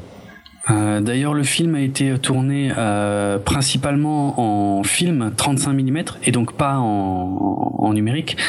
Euh, il semblerait d'une part parce que enfin, ouais, Spielberg est l'un des derniers défenseurs du, du, du, du film à l'ancienne, donc euh, ce serait une des raisons. L'autre raison, c'est que euh, a priori, il, il voulait aussi euh, garder le même rendu visuel, notamment au niveau des couleurs. Alors ça, je pense que c'est aussi un peu foireux comme excuse, hein, parce que maintenant ils peuvent en traitement, en post-traitement, ils peuvent faire ce qu'ils veulent. Mais euh, il voulait garder plus ou moins le même rendu que dans les trois premiers films, pas s'éloigner de trop. donc voilà, ce serait aussi pour ça qu'ils ont tourné en 35 mm, sachant que Certaines scènes ont été elles tournées en 65 mm, euh, ce qui est beaucoup plus euh, beaucoup moins courant en fait comme euh, comme format. Ça c'était a priori pour des pour des extérieurs à Hawaï et notamment en fait une des caméras 65 mm qui a été utilisée avait déjà été utilisée par Stanley Kubrick sur 2001 l'Odyssée de l'espace. Waouh. Alors L'anecdote est chouette, mais après, dans le film, tu t'en fous complètement. Ceci dit, sur les, sur les couleurs, je sais pas si ça vous. En, 2D, je trouve que c'est encore pire, mais euh, de, quand il est vu d'ensemble de la zone du parc, hmm. les couleurs sont hyper bizarres. C'est hyper flashy moi ça m'a fait penser à un petit peu du jeu vidéo je sais pas c'était très euh, bah, c'est très CGI pour le coup c'est très ah ouais mais mais tu peux avoir un traitement CGI, tu sais, où je sais pas, euh, il y a plus de bleu, plus de, tu sais, c'est un peu plus sombre, ça fait un peu plus réel. Il y a pas personnalité hein, dans Jurassic World. Non. C'est pas comme Nolan ou bien comme Mad Max euh, où il y a une personnalité du. Je sais, j'ai même pas regardé qui était le directeur photo parce que, à mon sens, euh, il y a aucun talent. Ouais, non, non, il y a rien de spécial là. Hmm. Il a fait The Amazing Spider-Man. Waouh, ça c'est de la référence. non, il a rien fait de, glorieux. Ah, il est, euh, ouais. ouais, non, il a rien fait. Bon, il a fait plein de films de Michael Bay qui n'ont pas vraiment de personnalité. Oh, putain, non. C'est du filtre. Le directeur photo des films de Michael Bay, c'est un filtre orange. Voilà, mais c'est assez symbolique que j'ai même pas pensé à regarder qui était le directeur photo avant qu'on enregistre parce que justement il y a rien dans le film qui te qui te montre qu'il y a quelqu'un derrière ça quoi. Hmm. Euh. Alors, d'un aspect un peu plus global, on va, on va quitter un peu le, côté visuel. Le, le scénario, dites-moi. Bah, le, côté, le côté visuel, il est moyen, le scénario, il est moins que moyen. Ah, c'est moins qu'on puisse dire. Mais c'est assez marrant parce que euh, moi je t'ai envoyé un message donc euh, quand je l'ai fini de le voir que j'avais passé un bon moment et je maintiens ça. Hein. Euh, moi aussi. J'ai pas détesté le film, hein, franchement. Mm ça paraît que j'ai haï le film là depuis le début, je pense, mais c'était c'était ok quoi. C'était c'était léger, c'était un film popcorn. Et en tant que film popcorn, franchement, c'est mieux que la majorité de ce qu'on a quoi. Ouais, je suis assez d'accord. Je me suis pas énervé euh, excessivement pendant le film. Je me suis dit ah ouais c'est quand même très très con ça. Ah ouais ça c'était particulièrement moche. Le sang m'a particulièrement choqué à quel point il était fake. Il y a un moment il est hallucinant. Ouais. franchement euh, c'est Spartacus quoi le truc. euh... Bon voilà mais globalement j'ai quand même pas euh, passé un mauvais moment dans, en regardant Jurassic World. Je pense que Jonathan est un plus négatif que moi. Mm-hmm. Ouais, je suis plus négatif, mais c'est aussi parce que, bon, comme vous, je suis très lié au premier Jurassic Park, tu vois. Et effectivement, de toute façon, même le mec, il aurait fait un film parfait, ça aurait pas été aussi bien que Jurassic Park. Parce qu'on l'a regardé quand on était petit, tu vois. Donc ça, il faut, il faut le savoir. Mais après, non, j'ai quand même été super déçu. J'ai été super déçu parce que, au début, j'ai pensé que c'était un truc vraiment génial. Et après, en fait, ça commence à foirer. Et vraiment, euh, il y a un moment, puis la fin, on n'en parle même pas, quoi. C'est une catastrophe euh, monumentale, quoi. Le, goût que ça te laisse à la fin, je trouve, c'est juste de te dire, mais pourquoi vous avez fait un truc pareil, quoi. C'est, c'est encore plus mauvais que la fin de Jurassic Park 3, quand même. Hein. Ce qui est. Euh, il faut le faire, quand même. Hein. Ouais, je. Je suis pas en désaccord, tu vois, mais je suis, je suis pas aussi négatif. Quoi, ouais, justement, quitte à le comparer à Jurassic Park 2 ou 3, honnêtement, je, trouve que sur l'ensemble du film, c'est beaucoup plus sympa que le 2 et le 3. Parce que je me fais systématiquement chier dans le 2 et le 3 à certains moments. Là, euh, moi, je trouve que c'est très bien rythmé. Euh, c'est affreusement con. Hein. C'est vraiment, c'est à se taper la tête contre les murs. Excessivement. Ah, il y a des moments, c'est du Laurel et Hardy. Hein. Hmm. Et il y, a, y a une sous-intrigue euh, en particulier, si on c'est déjà beaucoup d'appeler ça une sous-intrigue, mais de, qui est vraiment d'une connerie sans nom. Je veux dire même en, en 2015, c'est personne peut croire que que que qu'ils veulent vraiment faire ça. Enfin voilà quoi. Ah non, euh, ça n'a pas l'air efficace non. Mais malgré ça. malgré ça, euh, voilà, moi je trouve c'est c'est bien rythmé. Les personnages sont très lisses, beaucoup trop lisses. Euh, ouais, je vais m'arrêter deux secondes sur les personnages. En fait, je me suis posé la question, tu vois, est-ce que, est-ce que ces personnages m'intéressent? Est-ce que, euh, par exemple, si maintenant, bah, à mon avis, Bryce, elle t'a intéressé quand même. Ah, énormément, mais, non, mais je veux dire, Il y a par exemple, une autre activité sur Bryce la savoir, donc faut pas le laisser parler. Hein. c'est euh, si euh, comment dire si maintenant ils font une suite c'est pas confirmé mais je pense que ça ah, c'est déjà signé non?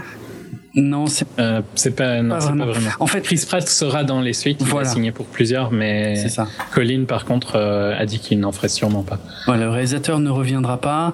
La suite en elle-même n'est pas confirmée. En fait, c'est effectivement, il y a deux acteurs a priori qui auraient signé pour plusieurs films, si plusieurs films ils font. C'est Chris Pratt et euh, Ty Simpkins, donc le gamin insupportable. Euh, mais bon, je, je doute pas trop que- qu'il y aura une suite. Mais je me suis posé la question s'ils font une suite et qu'il y a aucun de ces personnages qui revient, est-ce que est-ce qu'ils vont me manquer? Et franchement, non. Enfin, sauf Dallas Howard, bien sûr, mais mais euh, Et puis Henri quand même, hein, lui, euh, il est obligé qu'il soit dans la suite. Hein. Si on veut, oui, oui, Enfin, si tu veux que ça se tienne avec celui-là, euh, oui, d'accord, mais c'est Mais le, seul. Hein. Après, Chris, euh, honnêtement, dans, le, dans la fin qui semble préparer, enfin dans la suite qui semble préparer, Chris, je ne sais pas ce qu'il va faire. Hein. ah non, je vois pas le rapport. Oui, mais bon, d'un point de vue purement financier, tu peux pas, tu peux pas faire Jurassic World 2 sans Chris. hein. Ah non, clairement. Mais euh, Euh, on, Mais je on suis est d'accord que tu peux refaire une autre histoire sur, euh, avec des dinosaures, un parc Mhm. et ce que tu veux, euh, sans aucun de ces persos et il sans y a aucun souci. Ouais, bien sûr. Il y en a aucun qui a du poids. Je dis, ils sont, ils sont tous. Finalement, ils sont tous clichés. Je veux dire, Chris Pratt n'est pas assez cool pour être attachant. Euh, Bryce Dallas Howard n'est pas assez euh, euh, je- intérêt, ouais, pas assez bien écrite tout simplement pour être euh, intéressante. Euh, les gamins, c'est encore Les gosses, pire. tu t'en fous complètement. Alors qu'à l'inverse, tu vois, ils nous faisaient chier dans le premier, un petit peu, Non, mais tu t'attachais à eux quand même dans, au fil du film. Il y a que toi qui détestes les gosses dans les films. et puis, attends, dans, dans le premier, quand même, tu compares avec Alan Grant, avec euh, John Hammond, avec euh, avec euh, comment il Mais je s'appelle parlais déjà juste les gosses. Ouais, pas juste le- les gosses. Ouais, mais je trouve que là aussi, quand tu compares la galerie de personnages, Ah ouais, c'est waouh, qu'est-ce qu'on a perdu? C'est Mhm. incroyable. John Hammond, euh, c'était quand même, euh, il- c'est une légende, quoi. Ouais. Ah, moi, je m'imaginais que mon grand-papa, euh, si j'avais un grand-papa que je pouvais choisir qui c'était, c'était lui, clairement. John Hammond, clairement. Mais attends, le mec, il est milliardaire, il ressemble au Père Noël, et puis il a un parc avec des dinosaures, quoi. Tu, tu veux faire quoi de mieux que ça, quoi? Mm, mm. Il- Il a pas l'air trop euh, dirigiste, tu vois. Il a l'air de laisser faire. euh. C'est vrai, c'est vrai. Bon, Oui, ce qui, ce qui porte un peu problème quand t'as un parc avec des dinosaures qui tuent Ouais, des gens, voilà. hein, mais bon. ça lui a joué des tours. Euh, Richard Attenborough, qui est d'ailleurs décédé euh, l'été dernier, hein, en, en août 2014. Mais bon, je, sais pas si le film était déjà tourné à ce moment-là. Je pense que oui, mais euh, a priori, je suis pas sûr que. Enfin, c'est assez contradictoire. Je sais pas s'il était prévu qu'il apparaisse ou pas, euh, mais je crois pas parce que non, non, a priori. Ça aurait pas changé grand-chose de toute façon, a priori. Ouais. Ouais, c'est dommage, ça aurait fait un lien un peu plus fort, mais bon. Mhm. Non, mais sur les, tiens, pour, pour revenir sur les enfants, pour finir aussi sur les enfants, euh, il y a un truc, je l'avais dit d'ailleurs à propos du premier film, que je trouve extrêmement bien géré et qui est rare, c'est que dans le premier film, on sent le trauma des enfants. Ah ouais, parce Euh, que là, on peut en parler aussi, ouais. Et alors là, mais c'est l'exact contraire. Ah, mais il y a une scène, elle est incroyable. Il y a une Ouais. scène plus mal écrite que ça, c'est pas possible. Surtout si tu compares avec le début du film. Bah, c'est du spoiler, mais c'est incroyable comme c'est mal fait. Non. Encore une fois, des gamins comme ça, ça n'existe pas en vrai. hein. Ou alors il faut les amener dans un hôpital où ils, ils seront soignés, quoi. Je veux dire, clairement, ils ont un souci, quoi. Non, mais il y a, il il y, a, il y a des moments où ils font des trucs de fou et il y a effectivement aucun poids, aucun trauma. Ils, ils, euh, littéralement, ils rigolent juste après, quoi, qu'il qu'il se passe un truc de fou. Donc, euh, ça, c'est catastrophique, quoi. En fait, de Et toute que façon. tu t'en fous d'eux, de toute façon, dans, en- à chaque Mm. fois qu'ils sont en danger, tu, tu regardes, mais il n'y a aucun sentiment. Exactement. Et ça, c'est valable pour quasiment tous les persos, sauf euh, Chris Pratt et Bryce Dallas Howard, hein, soit dit en passant. Ouais, mais je dirais même que pour eux, euh, t'es pas très inquiet non plus. Oui, non, non, bah, ouais, tu les sens pas. Bah, on a, on n'a jamais le poids. Évidemment, tu- comment égaler la scène originale du T-Rex, du paddock du T-Rex? Je veux dire, le, le, le poids du danger, de tout ça, bien sûr, c'est, difficile, mais, mais là, on en est quand même très, très, très loin. Et c'est là que tu vois que le, le premier était vraiment bien fait, quoi. Hum, absolument. que des scènes comme ça, les refaire, parce qu'elles sont clairement repompées, euh, c'est pas évident de refaire un truc qui approche même de très loin, quoi. Ouais. Alors, dans l'ensemble, qui, euh, qui me synthétise son avis? Allez, vous battez pas. Mais Le truc, c'est que je le conseillerais quand même parce que c'est pas, c'est pas atroce, tu vois. Mais il faut pas s'attendre à quelque chose de très bien non plus. Faut y aller et accepter que c'est un blockbuster popcorn euh, où euh, il y a plein de problèmes. Mais bon, si on aime bien, j'aurais du mal à ne pas conseiller à quelqu'un qui aime bien Jurassic Park quand même. Vous sauriez résister d'aller voir ce film? Non, bien sûr que non. C'est impossible. Bah non. Et c'est pas c'est pas au point d'être mauvais au point où euh, c'est complètement euh, ça détruit complètement la franchise. C'est pas euh, mm. Indiana Jones and the Crystal Skulls. Hein. Non, putain non. Oui, effectivement. Ok. Mm. On, et je dirais que c'est pas non plus euh, c'est pas non plus le, les préquels de Star Wars. Quoi. On est dans un niveau quand même qui est bah moi j'ai préféré les préquels de Star Wars. Hein. T'enlèves Jar Jar Binks, ça me va. Hein. Ouais, Jar. Excellent. Je sais plus à qui il a comparé Jar Jar il y a pas longtemps, euh, Jérôme, mais c'était pas. Oui, je me rappelle aussi, mais. je sais plus. Je sais plus qui, mais il l'a déjà cité, ouais. C'était très bien trouvé, en tout cas, il me semble. Non, non, n'importe quoi. je ne sais plus. Bah, si tu me permets, Jonathan, je vais, synthétiser mon avis, puis je te donnerai euh, la parole en dernier. Comme ça, tu auras le, comment dire, euh, l'impact, le dernier impact, voilà, sur cette première partie euh, de l'émission. Moi, euh, si tu veux, je trouve que, enfin, allez, j'ai pas été déçu parce que je m'attendais tellement à de la merde que euh, finalement ça passe plutôt bien. Et comme dit rien que le, le rythme du film euh, suffit à, à, ce que ce, ça reste intéressant à regarder. J'ai pas été surpris non plus parce que c'est effectivement euh, euh, ça repompe beaucoup trop le premier et puis et tout le reste est tellement polissé tellement cadré tellement blockbusterisé que voilà il y a rien qui dépasse que bon euh, voilà. J'ai passé un, un, bon moment mais je trouve que c'est un blockbuster relativement lambda euh, qu'on oublie qu'on oubliera aussi assez vite parce que visuellement il n'y a pas d'impact. Au niveau des personnages il n'y a pas d'impact. Euh, voilà. C'est juste un blockbuster en fait. Euh, mais c'est pas le pire que j'ai vu euh, ces dernières années et de loin pas. Et avant avant que tu commences Jonathan je dirais que c'est typiquement le genre de film où à mon avis, n'importe qui qui fait des podcasts ou écrit des critiques ou quoi, se dit ah mais je vais pouvoir le troller en enfin je vais devoir le troller parce que il y a que de il y a plein plein de problèmes. Et quand tu vois le film, tu sais que si tu dois réfléchir au film, tu vois tous ces problèmes-là. Mais si tu si t'arrives à te détacher du film, à te détacher de d'une vision critique du film, je trouve que tu peux passer un bon moment. Ouais. Ouais. Euh, moi, j'ai été aussi très euh, je, je, je, je, pensais que ça allait pas me plaire, notamment parce que j'avais vu un extrait puis que le CGI me paraissait déjà pas terrible. Euh, et en y allant, en fait, je pense la première, peut-être premier 20 minutes, 25 minutes, je me suis dit, est-ce qu'ils ont réussi à faire un truc énorme? J'ai commencé à y croire, et après, clac, en fait, non. Et du coup, j'ai eu un petit peu le, tu vois, le toboggan, euh, ah, c'est bien, puis après, ah non, c'est mauvais. Et euh, ouais, j'ai été déçu parce que franchement, j'ai de la peine à penser qu'on puisse pas faire mieux et que ce soit pas ni plus cher ni, plus compliqué de faire mieux, tu vois. Je veux dire, un scénario, surtout quand tu vois que les mecs, ils l'ont écrit pendant quasiment 10 ans, les mecs, ils arrivent à te sortir un truc pareil, tu te dis, mais qu'est-ce que vous avez foutu? Qui c'est qui, qui, qui vous a payé, quoi? Je sais pas, je n'arrive pas à comprendre des trucs comme ça. Le truc des effets spéciaux, effectivement, c'est économique, voilà, on sait pourquoi et tout, mais je trouve que c'est quand même dur à justifier, notamment qu'il me semble que dans la promo, ils avaient dit il y aura effectivement d'animatronique et tout, il y aura des vrais trucs euh, à la Stan Winston style. C'est pas du tout le même. Euh, ah non, mais carrément pas. De, base. Hein. Mais c'est ce qu'ils disent, hein, après. Euh, ah ouais, mais c'est des conneries. Hein. ou, alors, ou alors le squelette est le même et ils t'ont mis une texture 3D dégueulasse dessus. Non, mais ouais, je suis vraiment hyper déçu sur vraiment plein de trucs. Après, effectivement, si tu le regardes en buvant une bière et en mangeant des pop-corn, ça peut passer.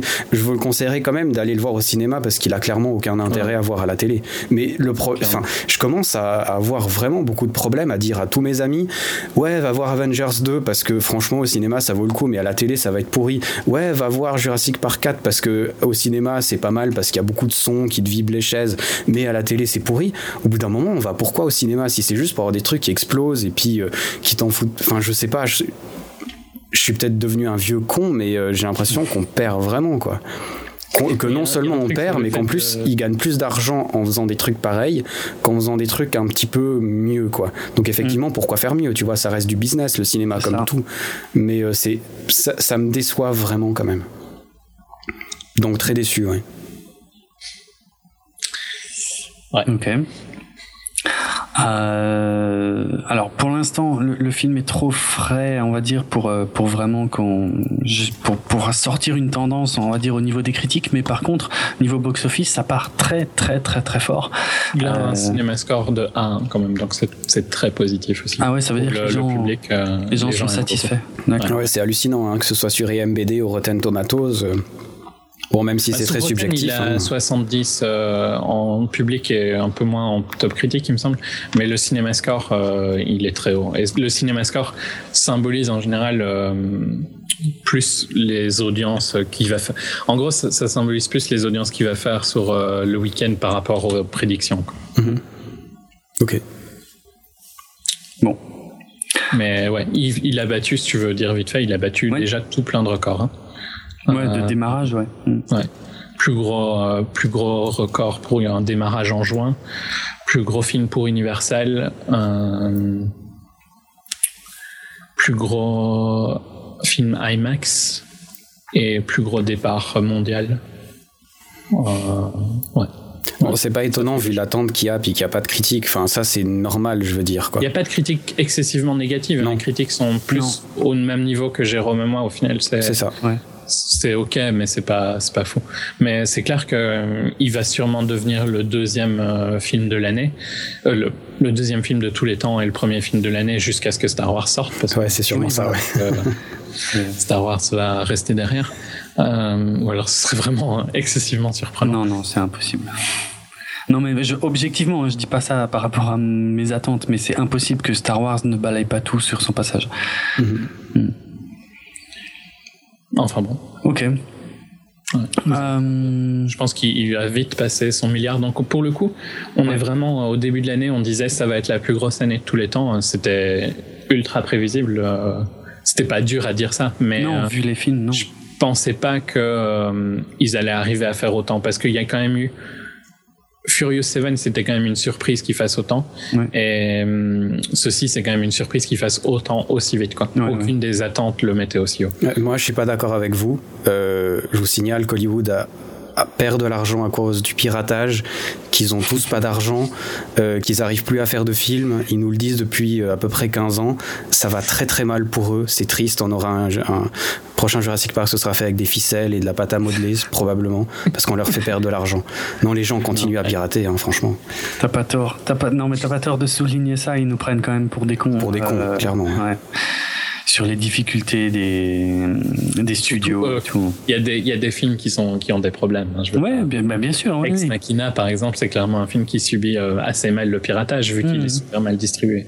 Ouais, ben ouais, peut-être il faudrait le dire aussi. Hein. Je sais pas quand t'as. Euh, comment il s'appelait déjà celui-là? Il était mythique, là, celui des Wachowski, là. Cloud Atlas. Cloud Atlas, voilà, que qui est sorti six mois après. Aussi dans le même sens, très très mauvaise sortie. Ouais. Parce que là, tu plein de films ont des super mauvaises sorties. Ouais, parce que là, tu le vois sur un des films comme Jurassic Park qui sortent euh, quasiment partout en même temps et tout. Tu vas le regarder au cinéma, quoi. Je veux dire, il y a pas d'hésitation à, ça. Tu vas pas le pirater, quoi. Ça a aucun sens. Hmm. Bah, il y en a qui le font, mais j'ai jamais compris. J'ai jamais compris les gens. Genre, il y a pas longtemps, quelqu'un m'a dit qu'il avait piraté. C'était quoi? Mad Max, tu vois. Et Mad Max, ah. il n'est pas sorti encore dans une version, euh, je dirais, potable en piratage, il me semble. Hein. Je pense il n'a pas de VOD ou quoi, donc. Euh, mm, mm. Comment est-ce que tu te dis ah ouais je vais regarder Mad Max en cam quoi? Ah. Quelle est la réflexion tu vois où tu viens te dire que tu vas regarder Mad Max en cam? C'est Je comprends pas. Ouais, c'est là où ça devient triste ouais. Mm. Ouais. Hmm, ça, j'ai jamais compris. Hein. De toute façon, bon, moi, moi, ou, à mon avis, que ce soit tous les trois, on est peut-être encore pire que toi sur ce point-là, mais il n'y a aucune manière de voir un film que au ciné pour moi. Donc, c'est, c'est la manière de voir un film. C'est comme ça que je veux voir un film. C'est comme ça que je veux découvrir un film. C'est pas. Ah, c'est comme ça qu'il a été fait déjà, donc. Euh, comme ça qu'il est censé être vu. Ouais, exactement. Et encore, je te dirais même que ceux qui ont été faits en IMAX, si tu as la chance d'aller voir, les voir en IMAX, va les voir en IMAX, tu vois. Je dirais, il y a aussi. La euh, possibilité, c'est pas facile. Euh. Ah ouais, ah en Suisse, par exemple, c'est très compliqué. On a déjà eu la, discussion, quoi, tu vois. Genre, Jérôme, je pense qu'il faut qu'il fasse plus de 200 bornes. 400 bornes. 400 bornes, l'IMAX le plus près de chez moi. Moi, il faut que je fasse 120 bornes. Je l'ai déjà fait pour certains films. Tu vois, j'ai vu Interstellar en IMAX, j'ai vu euh, Gravity en IMAX, mais mhm. je vais pas, par exemple, euh, un IMAX digital comme euh, Jurassic World, non, parce que c'est c'est pas un vrai IMAX. Mhm. Si je veux, si je me fais chier à aller voir un film en IMAX, c'est parce qu'il a été tourné en IMAX déjà. C'est ça, ouais. Ouais, non, je comprends pas. Enfin, euh, accessoirement, euh, je pirate aussi, mais quand c'est euh, en bonne qualité, etc., puis que c'est des films que tu as déjà vus au ciné, que ça te fait plaisir de revoir comme ça. mais sinon, non, le, rien remplacera le cinéma, hein, de toute façon. C'est clair. On l'a déjà dit, on n'a pas vraiment la même manière de regarder les films, mais moi je regarde les films en général au ciné et je re-regarde très très peu mes films. Donc c'est pas pour faire le mec arrogant, mais je, je pirate euh, pas de films. Les gens, quand je, quand je re-regarde, c'est en général une comédie ou quoi sur Netflix parce que j'ai envie de passer du temps. Ouais, j'ai Netflix aussi, ouais, ouais. C'est pas. C'est juste une manière de regarder. Je regarde jamais de DVD, tu vois. Jérôme achète beaucoup de DVD, moi j'achète. Oh, plus maintenant. Hein. tu acheter beaucoup de DVD. Ouais. Tu aimes bien de revoir tes films, alors que moi, je. Ah oui. J'aime mieux de garder mon expérience ciné pour 90% euh, de, de mes films les films que j'ai vraiment adorés, j'ai besoin de les posséder. Euh, bon, maintenant plutôt en Blu-ray d'ailleurs, mais euh, mais il y en a de moins en moins aussi. Et puis comme il y a Netflix, euh, ouais, j'en achète vraiment quasiment plus. C'est clair. Ok. Euh, ouais, alors ce qu'on va faire, c'est que euh, comme j'ignore encore la durée euh, de la seconde partie de l'émission, on va dire, on va, on va dire vite fait au revoir au cas où on se dirait au revoir maintenant. Donc au revoir. Merci d'avoir écouté la première partie de l'émission. merci, merci Jonathan de l'avoir fait avec nous. Merci à vous de l'invitation.